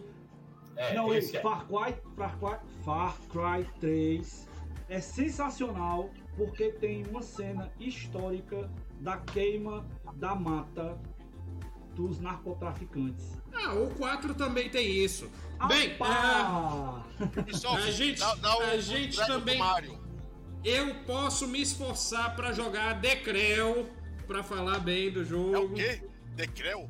É, Decreu, de corrida. Creu! Creu! Tem velocidade? Assim, é um jogo de corrida, então eu acho que tem uma velocidade alta. Podemos falar de The Crew aí. Rainbow Six eu não sou tão bom, mas enfim. Mas é- acabar desse jeito é triste, viu? O Mario tá se balançando. Acabar falar um programa de 100 edições, da, da centésima edição do Quebrando Controle, falando de Assassin's Creed, que o Ezequiel não joga, é osso. É, os... mas enfim. A Ubisoft tem muita coisa além de Assassin's Creed. Assassin's Creed, principalmente. Pra você entender como ele não joga, qual foi o comentário dele sobre o Valhalla que ele acabou de dizer? Que foi bonito, que é O bonito. jogo é bonito, pô. E a história tá legal, tá bem encaixada. Sei. Joguei 20% do jogo já. 20% do jogo já? Não, não, não, não, não já, né? Você jogou 20%. Nossa, se jogar desse jeito, pelo amor de Deus. Quando eu terminar, eu coloco Ai, lá, meu pai do tá? céu. Agora eu quero que o Mário me fale aí quais foram os cinco últimos jogos que ele finalizou. Vamos embora. Os cinco últimos? Aham. Ué, é, é, sem, é, sem, é sem podcast ou é pode desafiar que foi quem finalizou mais jogo agora? Aham, congelou a imagem, atenção, o Mário saiu do programa, quitou. Enfim, Deathloop chegou ontem, galera. Vou jogar, vai ter o review, viu? Ok, Rodrigo Zado mandou outra mensagem aqui, ó. Queremos mais um especial Odyssey com os mestres. Rafael Alexandre Cardoso da Silva, Ricardo Silva, Leonardo Bi, é, Biagi, Biagi. Biagi e Vitor Emanuel. JS Vicente falando sobre os novos lançamentos. Vai ter Vamos- muita novidade, Odyssey aí. Em breve vai ter uma matéria exclusiva aí no site da USEG. Aguardem. Vamos preparar esse programa. Agora sim, terminar aqui, Ezequiel, que vai falar aqui, a gente vai fechar aí com mais ou menos 2 horas e 50 de programa. Ave Maria. Não, mas eu vou fazer o seguinte, eu vou começar já os comentários finais aqui no arremate do programa, agradecendo a todos que fizeram parte da história do Quebrando o Controle, começando pelo nosso amigo Lucas, que está aqui presente, a toda a turma que fez parte desse nosso legado que está sendo continuado e que hoje a gente completa esse centésimo programa que para mim é uma conquista pessoal também, porque é um grande desafio, como o Lucas falou, manter. Antes a gente tinha uma periodicidade bem mais aberta, hoje a gente tem um programa semanal, não só um como vários outros que a gente está produzindo, que a gente está correndo, batalhando para poder fazer, abrindo espaço, abdicando do tempo da nossa família e fazendo uma série de coisas que nós ah, temos procurado fazer. Quem está aqui, calma, Daniel, calma. Não, não é porque eu tô vendo aqui o, só um negócio aqui que colocaram lá no grupo lá que vai ter Alien Isolation no Amazon Prime. Opa! O quê? Notícia para sexta-feira. Amazon Prime. Notícia para Tem dois jogos sexta-feira. ali, ó. Tem dois. Squadrons, cara. Star Wars Squadrons também. Ah, meu pai do céu, vai ser tão gostoso Senhora. fazer essa pauta de, de sexta-feira. Sexta-feira. Mas enfim. Então o Mário não vai estar, deixa pra nós. Sim, é. Como eu tava falando então, pessoal, pô, todos que fizeram parte da história, que estão fazendo a história, nossa equipe de mídias, eu quero mandar um grande abraço para todo mundo, mandar um grande abraço para todos os nossos integrantes da USEG, mesmo aqueles que ainda estão um pouco parados por conta da questão dos eventos, mas a gente calma que a gente vai voltar, né? E, pô, um abraço para todos vocês que acompanham o nosso trabalho, que seguem a gente nas nossas mídias sociais, em tudo que a gente tem feito e todo o esforço que a gente faz é exatamente para isso, pessoal, para poder colocar coisas válidas para vocês. Hoje foi mais do que colocado aqui no programa o quanto de coisa bacana nós já fizemos e, e outra, eu não mostrei nem a metade. Né, do- dos vídeos de coisas que a gente produziu, do que a gente fez, de pessoas legais que estiveram aqui, que eu também tenho que agradecer demais. Perdoe se a gente esqueceu algum nome, alguma pessoa que já participou, que esteve aqui com a gente, mas é porque foi muita gente legal, foi muito difícil selecionar esses vídeos, mas o Drops está sendo feito e criado para poder compensar essa nossa falta no programa aqui de hoje. Então, eu encerro aqui minhas palavras também. Agradeço a todos que acompanharam esse programa, que com certeza não poderia ser diferente, talvez vai ser o maior que a gente fez até hoje, mas um especial não poderia ser diferente disso. Meu amigo Lucas, que esteve aqui com a gente, muito obrigado. Daniel, você é sensacional como sempre. Mário, brilhante. Eric, você é a nossa alegria, você sabe disso. E é isso aí, eu sou Ezequiel Norões e eu vou sobreviver jogando. Ótimo. Já que Ezequiel começou os encerramentos, agora continuar os encerramentos, passando primeiro a palavra para o Lucas, que a- retorna a casa. Lucas, muitíssimo obrigado. Agora é o momento do encerramento e do jabá. É, Bem, eu quero agradecer, Ezequiel, pelo, pelo, pelo convite. Consegui me tirar da, da caverna, né? Porque fazia tempo depois que você dá o segue e desapareci de quase todas as redes sociais e outras coisas mais. E é um prazer participar de um, de um programa que eu vi crescer. A gente idealizou lá em 2014, há muito tempo, né? Você está agora nesse período 2021, com 100 programas, é muito tempo. Você vê aquilo que você idealizou, aquilo que você pensou em fazer, em dar certo, as coisas que a gente passou, foi muito, muitas coisas difíceis, muitas coisas difíceis mesmo. Foi muito complicado a gente colocar para frente e ver que ó, ó, aquilo que a gente plantou lá atrás consegue continuar, tem uma periodicidade, tem convidados importantes, a quantidade de pessoas que já passou por esse programa é muito interessante nem todo podcast consegue é, é, personalidades importantes para a indústria de games a, e apresentar e conversar e dialogar e fazer uma coisa que é, parece bem intimista, né? Você teve um, um cara comentando várias coisas sobre, sobre a dublagem, sobre fazendo brincadeiras, isso é, isso é extremamente prazeroso de se ver. E eu agradeço se um dia para isso puder participar novamente. Eu não gosto muito de participar de podcast, detesto. Como a nossa amiga aqui, Daniel, falou, detesto me ouvir falando, acho péssimo. Mas se for para enriquecer, trazer um conteúdo bacana, estou à disposição. Valeu, cara. Ótimo, ótimo. Muitíssimo obrigado. E agora passar a palavra para ele, que é a cabeça e a mente da comunidade do Mega Drive, Daniel Gomes, Daniel Hawkins. Obrigado por passar a palavra, caro estimado colega. É, é no caso, né, tá aqui no centésimo programa é, do Quebrando Controle é muito legal, né? Eu já passei por isso com o Mega Cash, que já tá na casa dos 250 programas já feitos. Nossa! Por isso que eu tô perdendo cabelo, ó. Isso aqui é Mega Cash. Zoando até hoje, eu tô descendo, né? É uma coisa que eu faço, é, que eu não consigo fazer, justamente é os Mega Cash que eu faço, coloco pra virar podcast, eu nunca ouço. Eu não gosto de editar porque eu não quero me ouvir. Eu, então, na hora que eu me ouço, dá uma agonia, uma gastura de ouvir minha voz que dá vontade de me bater. Não sei porquê, né? Mas enfim, é, participar de 100 programas, é, participar do centésimo programa é bem legal. É, e aquela coisa, o mais importante, como eu falei, é fazer aquilo que você gosta. No momento que você deixa de gostar de fazer aquilo, né? Para. Não adianta continuar. Porque vai ficar chato, vai ficar moroso, vai virar o trabalho. No momento que uma diversão vira o trabalho, a não ser que você realmente goste do seu trabalho em si, você vai ter duas chatices, chatices por aí, né? É, que é a vida profissional e a vida pessoal virando uma coisa só. Né? Claro que, não estou dizendo que a, o trabalho que você faz é chato, você pode curtir seu trabalho. No momento que você alarga o trabalho das 8 horas por dia, é, no escritório, sei lá como for, e também para criar conteúdo, aí você vai ver que você está, digamos assim, é, perdendo muito tempo da sua vida só com o trabalho. Né? Você vai conseguir, vai querer fazer outras coisas por aí.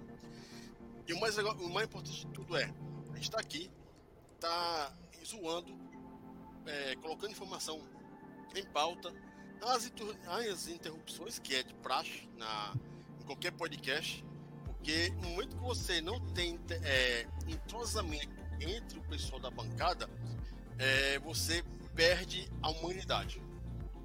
Porque uma coisa legal é você ter isso aqui.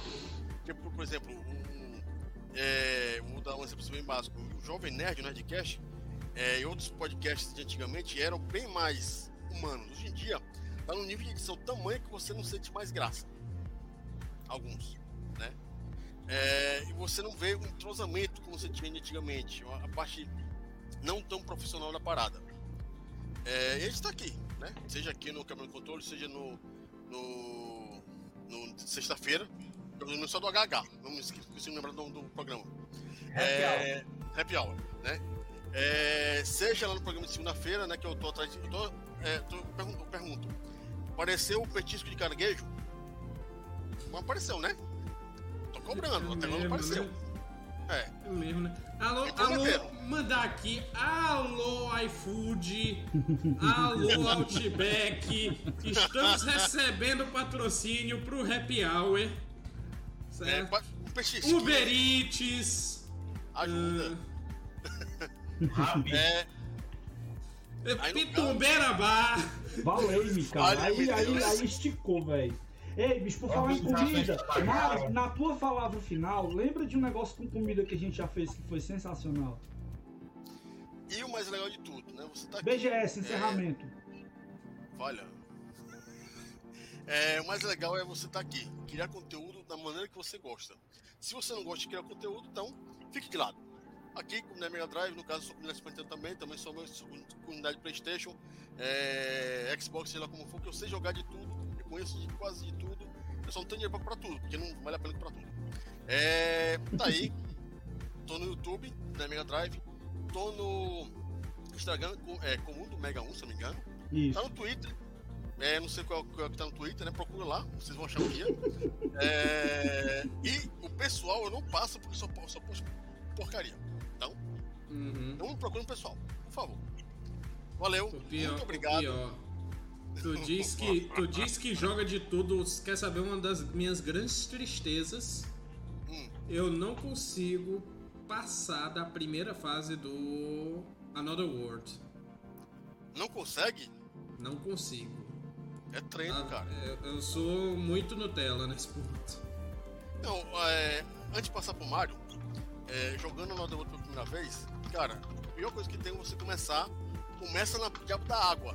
Um bicho te pega, você fica, por quê?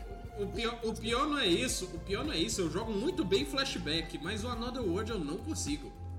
É que Another World é tapar na cara. Só isso. Mas enfim, muito obrigado por ter se chamado aqui para participar. E eu só senti falta mais, mais dos pessoal que não puderam participar aqui com a gente ao vivo, né? Enfim, nós vai ter outras opor- oportunidades para negar estar aqui para falar sobre jogos, filmes, seriados e quem sabe outras coisas mais. Ótimo, ótimo, ótimo. E agora passar a palavra para ele, Mário Bessa. Ah, bem, só agradecer a participação, ah, principalmente a do Lucas, né? Fazia tempo que a gente não, não se encontrava, não se via. É, legal, Lucas, ter, ter você aqui. Vamos colocar board game, vamos tentar colocar board game na nossa pauta, até com uma frequência maior, né? De tematizar a, a board game e trazer é, de uma forma mais organizada, mais estruturada para a gente debater aqui no, no Quebrando Controle. E sinta-se já convidado, intimado. As intimações chegarão na, com antecedência para a preparação da pauta. É, mas uma coisa que eu quero ver assim, no futuro do, do programa é fazer um, um negócio como a gente fez no Star Wars, aquele de literatura de jogos. A gente sai um pouquinho da caixa.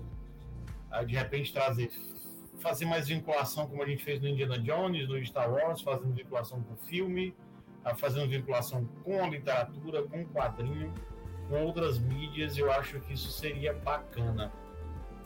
É, Enfim, mas é, o Quebrando o Controle é exa- serve exatamente para isso, né? para a gente sair da caixa, não falar necessariamente só de jogo, tem muita gente que fala só disso por aí, inclusive a gente nos outros programas, mas a gente sair um pouquinho da caixa e trazer uma perspectiva diferente né, dos jogos para o público em geral e assuntos que são correlacionados aos jogos. Né?